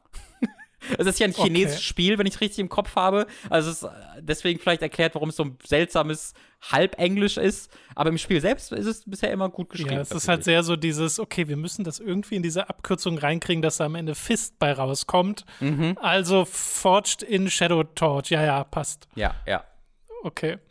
Ja, gut, aber das klingt sehr, äh, sehr lustig. Ich mag sehr, dass was du über den Hasen sagst und dass das so funktioniert als Charakterbuilding, auch mit diesem Intro und so. Ja. Das hat mich ähm, sofort total gepackt. Es hat halt so diese schöne Mischung aus, es nimmt sich zu 100% ernst, es ist komplett humorlos, aber ich scheine, also ich glaube schon, es, man, es scheint so, als ob sie wissen, wie absurd ja, ja. das ist und dass so sie so ein bisschen, Warhammer-mäßig. Ja, als er wirklich angefangen hat zu reden und diese Stimme hat, wie so, ah, oh, ihr, das ist großartig, sofort. Sehr gut. Okay, äh, wir kommen zu einem Spiel, äh, das hatten wir schon mehrfach im Podcast und äh, da gab es immer wieder Updates zu. Zuletzt die sogenannte Season of the Lost, nämlich Destiny 2, äh, das du jetzt weitergespielt hast. Und das finde ich interessant, weil wir hatten mhm. auch mal Momente, wo du Destiny 2 so ein bisschen verflucht hast, als äh, ja, so als ob Bungie nicht so ganz wussten, wohin mit diesem Spiel und als ob diese äh, diese, dieser Wandel von Activision Property zu hauseigenem Spiel bei Bungie dem Spiel auch nicht nur gut getan hat. Und jetzt bin ich doch ein bisschen interessiert daran zu wissen, ob sich das geändert hat, ob du jetzt positiver diesem Spiel hm. gegenüber eingestellt bist, weil mich hätte es auch nicht gewundert, wenn du es nicht mehr anfasst nach dem letzten Mal. Ja, also es ist kompliziert. Ähm, das ist jetzt ja wirklich das eine Mal, dass ich mich äh, so ein bisschen auch in diesen Season äh, in dieses Season-Korsett so ein bisschen vertiefen wollte, weil ich halt das nochmal verstehen wollte. Weil der Grund ja. ist ja, dass die Destiny-Community gerade so positiv dem Spiel gegenübersteht wie ich würde sagen, noch nie. Oder wie halt in kurzen, in kurzen Zeiten, wenn irgendwie äh, ein großer Release kommt und der haut dann rein und das hält dann einen Monat und dann geht es wieder den Bach runter. Mhm. Aber jetzt schon wirklich seit den letzten zwei, drei Seasons, ich habe das schon, wenn, auch wenn ich sie selbst gespielt habe, immer die, äh, so ein bisschen das im Blick gehabt, da waren die Leute wirklich echt angetan. Und das wollte ich jetzt mal verstehen, denn, du hast ja erwähnt, mein, meine Erfahrung damit war nicht so positiv. Äh, ich fand, ich fand, Bungie hat in der Zeit, in der sie selbst Destiny übernommen haben von Activision, den Fokus so verändert, dass er mich zurückgelassen hat. Ähm, und das ist auch im Kern immer noch so, aber so. Ähm, Destiny ist jetzt mehr grindfest, als es je war. Ja, es ist äh, hm. Destiny, äh, Bungie hat dann ja angefangen, das Spiel auch offiziell MMO zu nennen. Äh, und die Lehren, die sie daraus gezogen haben, scheinen wirklich zu zeigen, ja, in MMO grindet man. Äh, und deswegen ist alles um den Grind herum aufgebaut, um wiederholbare, äh, wiederholbare Missionen. Und währenddessen erzählen sie aber jetzt seit zwei, drei Seasons das erste Mal wirklich eine kohärente, nachvollziehbare Geschichte, die aufeinander aufbaut, was Destiny nie so richtig hatte. Du hattest immer den Hintergrund, der cool war und äh, die Lore, die cool war, aber die, das Storytelling selbst war nicht so wirklich da.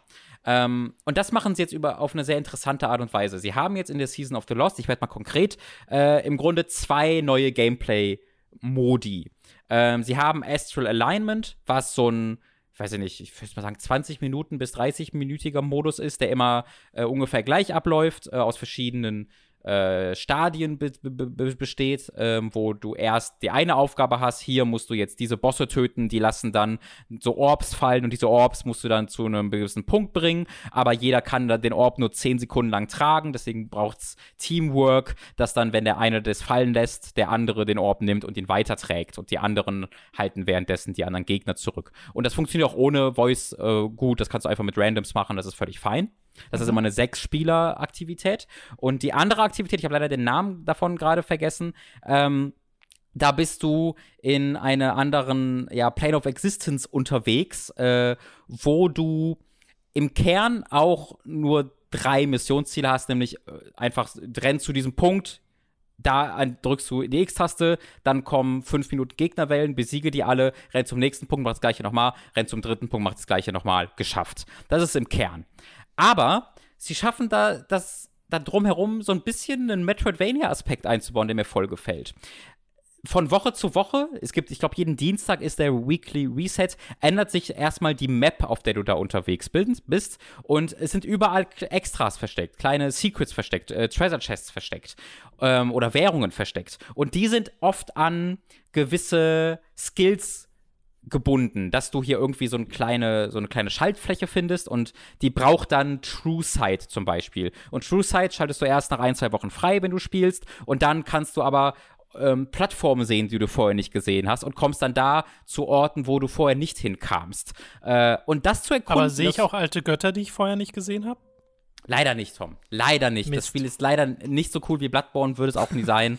äh, da, muss, da, müssen wir uns alle mit abfinden. Oh. Ähm, aber das zu erkunden macht mir voll Freude. Äh, das macht richtig Spaß. Äh, dass die schaffen es irgendwie, Platforming in Destiny reinzubringen, ohne dass es mich frustriert, sondern indem es mir mhm. Freude bereitet. Und ich bin jetzt tatsächlich schon gespannt. Auf nächsten Dienstag kommt dann eine neue Map oder rotate die dann schon eine alte Map. Ich weiß das nicht, das kann man bestimmt herausfinden, weiß ich aber nicht. Äh, denn selbst wenn es eine alte Map ist, freue ich mich darauf, mit den neuen Fähigkeiten, die ich seitdem bekommen habe, die nochmal mehr neu anzugucken äh, und so ein bisschen in diesem ja, Loot-Grind zu kommen, weil das ist es dann, ne? Das machst du dann halt, um neue Waffen zu bekommen. Und jeden Dienstag, da kommt dann der Geschichte, die Punkte der, der Geschichte, äh, jeden Dienstag gibt es dann halt eine neue Story-Sequenz. Da kommt dann eine Mission, die dann wirklich auch designt ist, wo du dann wirklich die Lore und die Geschichte rund um Savathun, dieser Göttin, weiter erfährst ähm, und wo du dann wieder zurück zu ihr rennst und sie erzählt dir dann was Neues und dann wartest du wieder eine Woche. Und du kannst das Spiel auch spielen, indem du einfach nur jeden Dienstag nochmal reinguckst, die neue Mission machst, die neue Story-Sequenz bekommst und dann wieder eine Pause machst eine Woche. Und ich spiele so in, in einem Mittelding. Ja, ich mach so vielleicht zwei, drei Stunden so ein paar Missionen, äh, äh, so ein paar der wiederholbaren Aufgaben im Astral Alignment und in dieser Astralumgebung, wo man so ein bisschen Metroidvania-Elemente hat. Aber ich grinde mich jetzt nicht tot, was man auch machen könnte, was ich aber nicht tue. Ähm, und das mag ich gerade ganz gern. Äh, ich finde, sie haben da jetzt mit dieser Geschichtserzählung dabei auch einen schönen Mittelweg gefunden. Ähm, eine Kampagne, eine klassische gibt es aber immer noch nicht. Das muss ich auch ganz klar sagen. Ne? Es ist, man kann, mhm. schätze ich, bis zum Ende der Season warten kurz vor Release von dem nächsten Add-on. Und dann kannst du alle Missionen nacheinander spielen. Und dann funktioniert es, glaube ich, super gut. Ähm, auch als so ein, ein bisschen eine eigenständige Kampagne. Aber jetzt gerade äh, hat es das noch nicht so richtig. Äh, aber es reicht mir, um mich über Wasser zu halten bis zur nächsten Kampagne von The Witch Queen im Februar, die dann ja, ne, sie haben diesen Vergleich mit God of War getätigt, mit Halo getätigt. Und das erhoffe ich mir davon. Und wenn es das wird, dann wäre es eine super Balance. Was meinst du, den Vergleich getätigt mit Halo und God of War? Äh, sie haben ähm, bei dem letzten Reveal von äh, Witch Queen gesagt, dass das ihre Zielsetzung für die Kampagne ist. Eine epische Kampagne zu bieten, mhm. die sich in seiner Singleplayer oder in, auch Koop-Darstellung und in seiner Missionsvielfalt und einfach in seiner Kampagne nicht vor Halo oder vor einem God of War verstecken muss. Also, oh, ähm, okay, da das ist eine sie, Ansage. Genau, da haben sie sehr hoch gegriffen und wir, sie haben auch wirklich Leute konkret eingestellt dafür. Das war wohl auch deren Ziel. Ähm, und da bin ich gespannt. Das hoffe ich, dass sie das machen, weil das wäre, das ist immer, das ist ja, da haben sie ja ruhig dran gekratzt, ne, mit Destiny 2, mit The Taken King, ähm, mit Forsaken, waren aber nie so ganz da. Und wenn sie das schaffen und das dann auflockern mit diesen Seasons dazwischen, das wäre, finde ich, eine Formel, aber wo sie mich mitkriegen. Bist du denn jetzt investiert in die Geschichte? Reicht das da so wöchentlich ähm, so einen ähm. kleinen Fetzen zu bekommen? Jein, also schon, ja. Weil immer in die Lore war ich schon immer investiert. Ich fand die schon immer super cool. Diese Welt, die sie gebaut haben. Schon immer? Ja, Definiere schon. schon immer.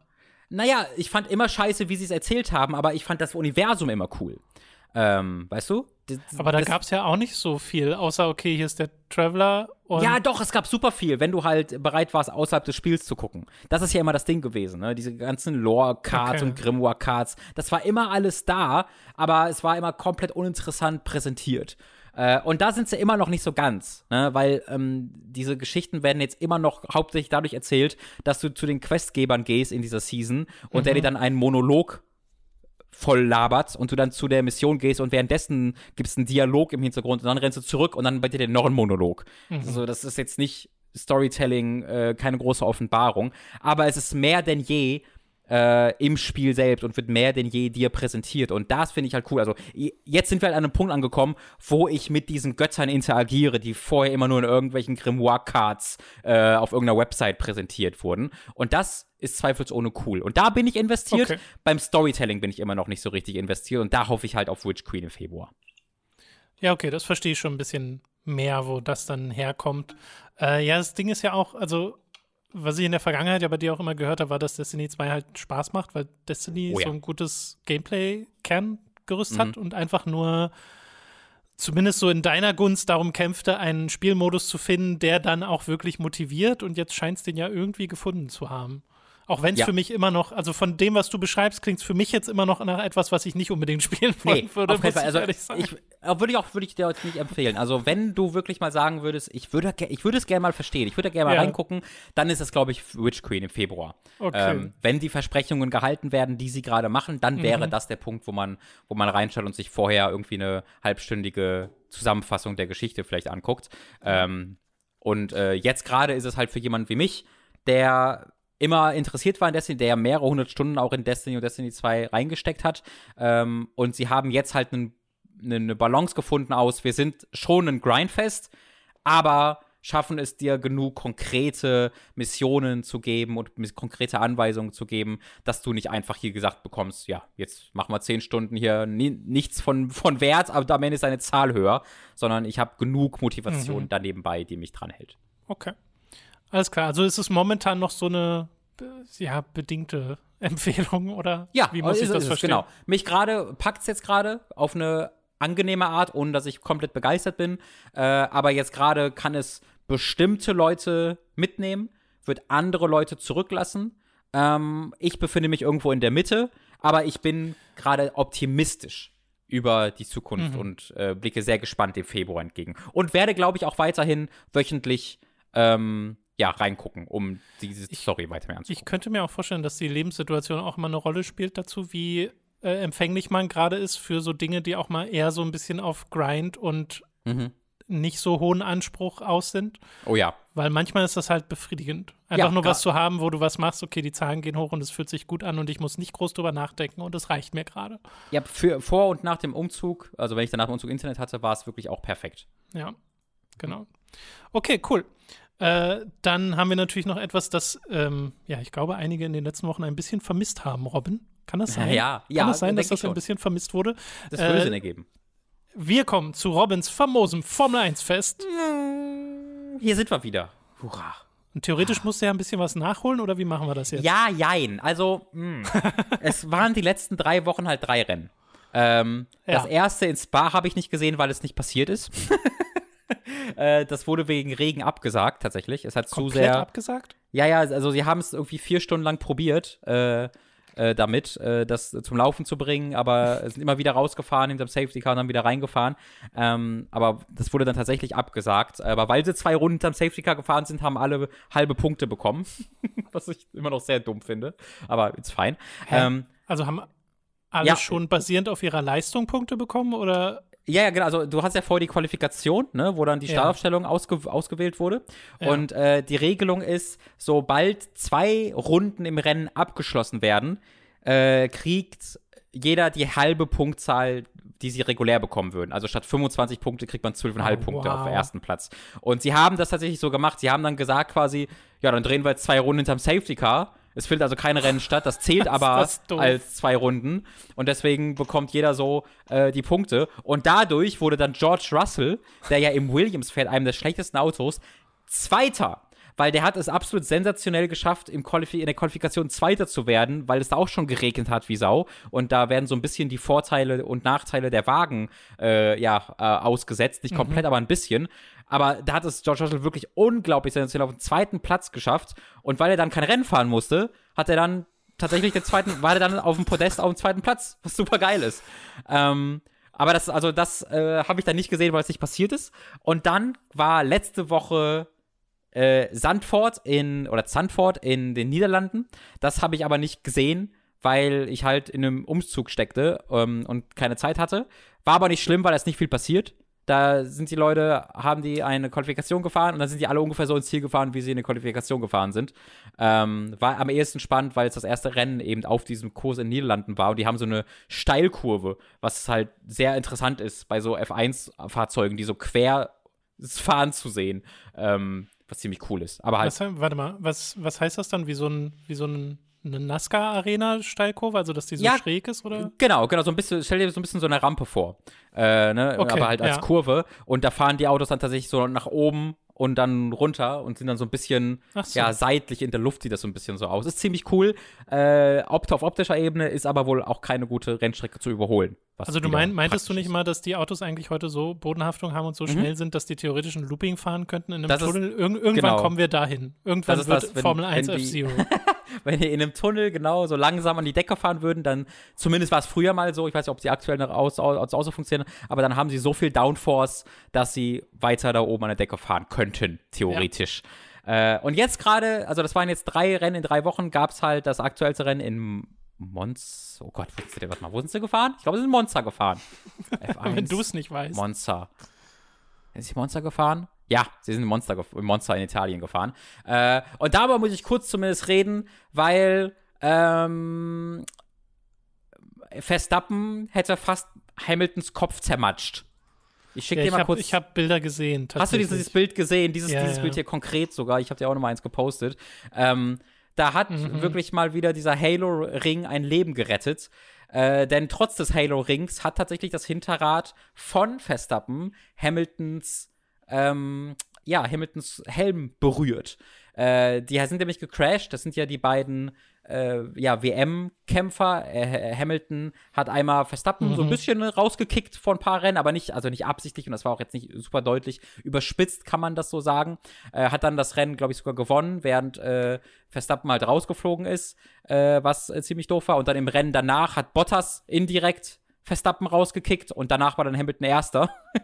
ähm, was äh, ja ein bisschen, bisschen ein Geschmäckle hatte, aber ohne dass es irgendwie Absicht gewesen sei oder so. Und jetzt, äh, dadurch, dass äh, Verstappen äh, zwölf Sekunden lang in der Box stand und zweiter, äh, auf dem zweiten Platz stehen, kam er in die Box, gab es ein Problem, war zwölf Stunden in der Box, wurde dann äh, von Hamilton erreicht, der auf dem vierten Platz zu dem Zeitpunkt war. Sie sind dann gleich, äh, gleichzeitig aus, aus der Box gekommen, der Hamilton. Und Hamilton war so leicht vor Verstappen in die Kurve, aber Verstappen hat auch nicht nachgegeben. Und dann haben sie sich halt touchiert und Verstappen wurde aufgebockt von Hamilton und ja, hätte dann ohne den Halo-Ring ihm vermutlich den Kopf zermatscht. Was zum Glück dann nicht passiert ist.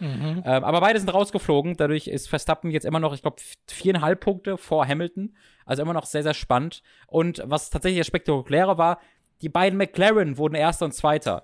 Daniel Ricciardo Erster und äh, Twitch-Streamer Lando Norris Zweiter. ähm, was die erste, der erste Doppelsieg für McLaren seit 2010 war, der erste Sieg seit 2012 und eines der sympathischsten Teams mit äh, einigen der sympathischsten Fahrer äh, gönnt man ihnen sehr, sehr doll und Bottas ist dann von dem letzten Platz auf den dritten Platz vorgefahren, was auch sehr cool war. Also ein schönes Rennen, ein spektakuläres Rennen, ein tolles Rennen ähm, und es macht sehr, sehr viel Spaß, mir diesen Titelkampf gerade zu sehen zwischen Hamilton und Verstappen, zwei der besten Fahrer aller Zeiten, die wirklich sich nichts schenken, sich jetzt auch gerade nicht so richtig mehr mögen äh, und es macht sehr viel Spaß. So eine richtige Rivalität halt. Ja, wirklich, wie so eine, wie, wie früher zwischen, äh, zwischen einigen der, der, der, der Größen der Rennserie. Es macht richtig Freude. Okay, cool. Also das Ja. ist, ich, ich finde interessant, dass man über ein Rennen sprechen kann, in dem so ein krasser Crash passiert ist, der eigentlich voll scary ist, Mhm. aber bei dem dann halt nichts groß passiert ist. Weil Ja, verletzt wurde ja genau. jetzt auch niemand, oder? Nee, Hamilton meinte, er hätte ein bisschen Nackenschmerzen gehabt danach, aber kein, ist halt keine verrückt. Verletzung, nein. Wirklich, Wenn man sich überlegt, was da passiert eigentlich. wirklich. Weißt du, Ja, was okay. auch verrückt ist, Tom? Nee. Anderes Thema. Gerade, wir können ja mal Breaking News mit rausbringen. Äh, ist keine Breaking News. Aber es gibt gerade Deathloop Reviews und das bekommt einfach Zähnen, lieber Tom. Da bin ich doch gespannt, wenn wir über Deathloop reden Szenen. Ich dachte jetzt kurz, was, was für Szenen? können. ja, ja, nee, also. Also Zehnerwertungen. Das bekommt diverse Zehnerwertungen gerade. Wir haben es leider noch nicht bekommen. Ähm, Bin ich sehr gespannt drauf. Es sind aber, wir haben auch schon mal unabhängig des Podcasts festgestellt, dass es zu viele Spiele gibt. Einfach so Punkt. Es sind zu viele. Ja, es sind zu viele Spiele. Es gibt ein Review, ein Video mit genau diesem Namen auf Hooked. Äh, und es ist, immer, es ist immer noch wahr. Ähm, deswegen äh, versuche ich gerade ein bisschen zu sortieren. Ich glaube, Tom, ich werde mich jetzt sehr, sehr leidenschaftlich in Psychonauts 2 reinwerfen. Ähm, und, das habe ich auch schon äh, viel gespielt. Das haben wir jetzt bewusst so ein bisschen ja, außen vor da werden gelassen, wir weil später wir nochmal ja, drüber reden. genau, weil wir in den letzten Wochen auch mit äh, Leo habt Leo, ihr ja beide mhm. schon drüber geredet. Und wenn wir dann beide durch sind oder uns nähern dem Durchspielen, dann reden wir auch nochmal drüber. Ja, ja. Äh, Genau. ist, ich glaube, wir sind, also es ist, ist schön, es ist schön. Ich freue mich richtig. Das So, Robin, wir müssen aber noch offiziell Robins famoses Formel 1 Fest abmoderieren. Oh, das war's mit Robin, vom, Robins famosem Formel 1 Fest. So. Ich glaube, sonst gibt's böse Kommentare. Ich kenne euch Zu doch. Recht, zu Recht. Ja, es sind Schlawiner. Schla Schlawiner seid ihr. Äh, so, ihr könnt uns unterstützen auf patreon.com und steady.de und für Feedback-SupporterInnen direkt mal der Hinweis für 10 Euro Feedback-SupporterInnen. Es gibt jetzt wieder einen Prompt auf Steady und auf Patreon, wo ihr eure Feedback-Fragen für den nächsten Feedback-Podcast posten könnt, denn der steht mal wieder an. Äh, da äh, alle Details dazu stehen dann jeweils in diesem Post auf Patreon und Steady. Wenn ihr wiederum 5 Euro SupporterInnen seid, dann bekommt ihr bereits Zugriff auf alle exklusiven Inhalte. Zuletzt gab es den On-Topic-Podcast von uns beiden über unsere PC-Nostalgie-Erinnerungen, so die ersten Erfahrungen mit dem PC als Spieleplattform. Äh, der hat sehr viel Spaß gemacht, Empfehlung dafür. Und ab 25 werdet ihr zu Podcast-ProduzentInnen und werdet namentlich hier im Podcast erwähnt. Wir bedanken uns jetzt nämlich bei den folgenden Podcast-ProduzentInnen. Ah, der Anfangsadler, Michael Noritz Wolf, Jan Lippert, Ejenias, Gunnar Hildebrand, Gerebor, Chipza, Christian Hündorf, Donaldson Styles aka Don Stylo, Dopsy, Fure96, Fusselfrei Deluxe, Hauke Brav, Higa Diga, Lennart Struck, Markus Ottensmann, Matze, McLovin 008, Michael, Mattkipp, Numemon digitiert zu, Oliver Zirfers, Pucke Spidey aka der Weihnachtsdrache, Raun, Ralle, Rick O, Simon Dubicai, Nerdus Maximus, Tommy88088, Zavex, Zero Keim, Zombie und Zzzz. die Schlussstange beginnt sich zu häuten. Vielen, vielen Dank an euch alle. Vielen lieben Dank an alle Podcast-ProduzentInnen, auch von mir. Äh, Robin, wie sieht's mit deiner Küche aus? Ist die inzwischen fertig? Muss ich gleich mal gucken. Ich glaube nicht. ich glaube nicht, okay. Weil dann kann man in Podcasts messen, wie lange das gedauert hat. Es hat anderthalb Podcasts gedauert, bis deine Küche fertiggestellt Ich, wurde. ja, ich glaube, so langsam ist es soweit. Ja, das freut mich. Okay, das hat sehr viel Spaß gemacht, Robin. Wir hören uns dann nächste Woche wieder. Haltet äh, Twitch jetzt auch wieder im Auge. Die äh, Streams äh, sollten diese Woche wieder anfangen. Und äh, wir, ja, wir hören uns dann. Euch viel Spaß bei was auch immer ihr spielt. Psychonauts oder Artful Escape oder Fist oder Tales of Arise äh, oder all die anderen Spiele. Tschüssi. Tschüss.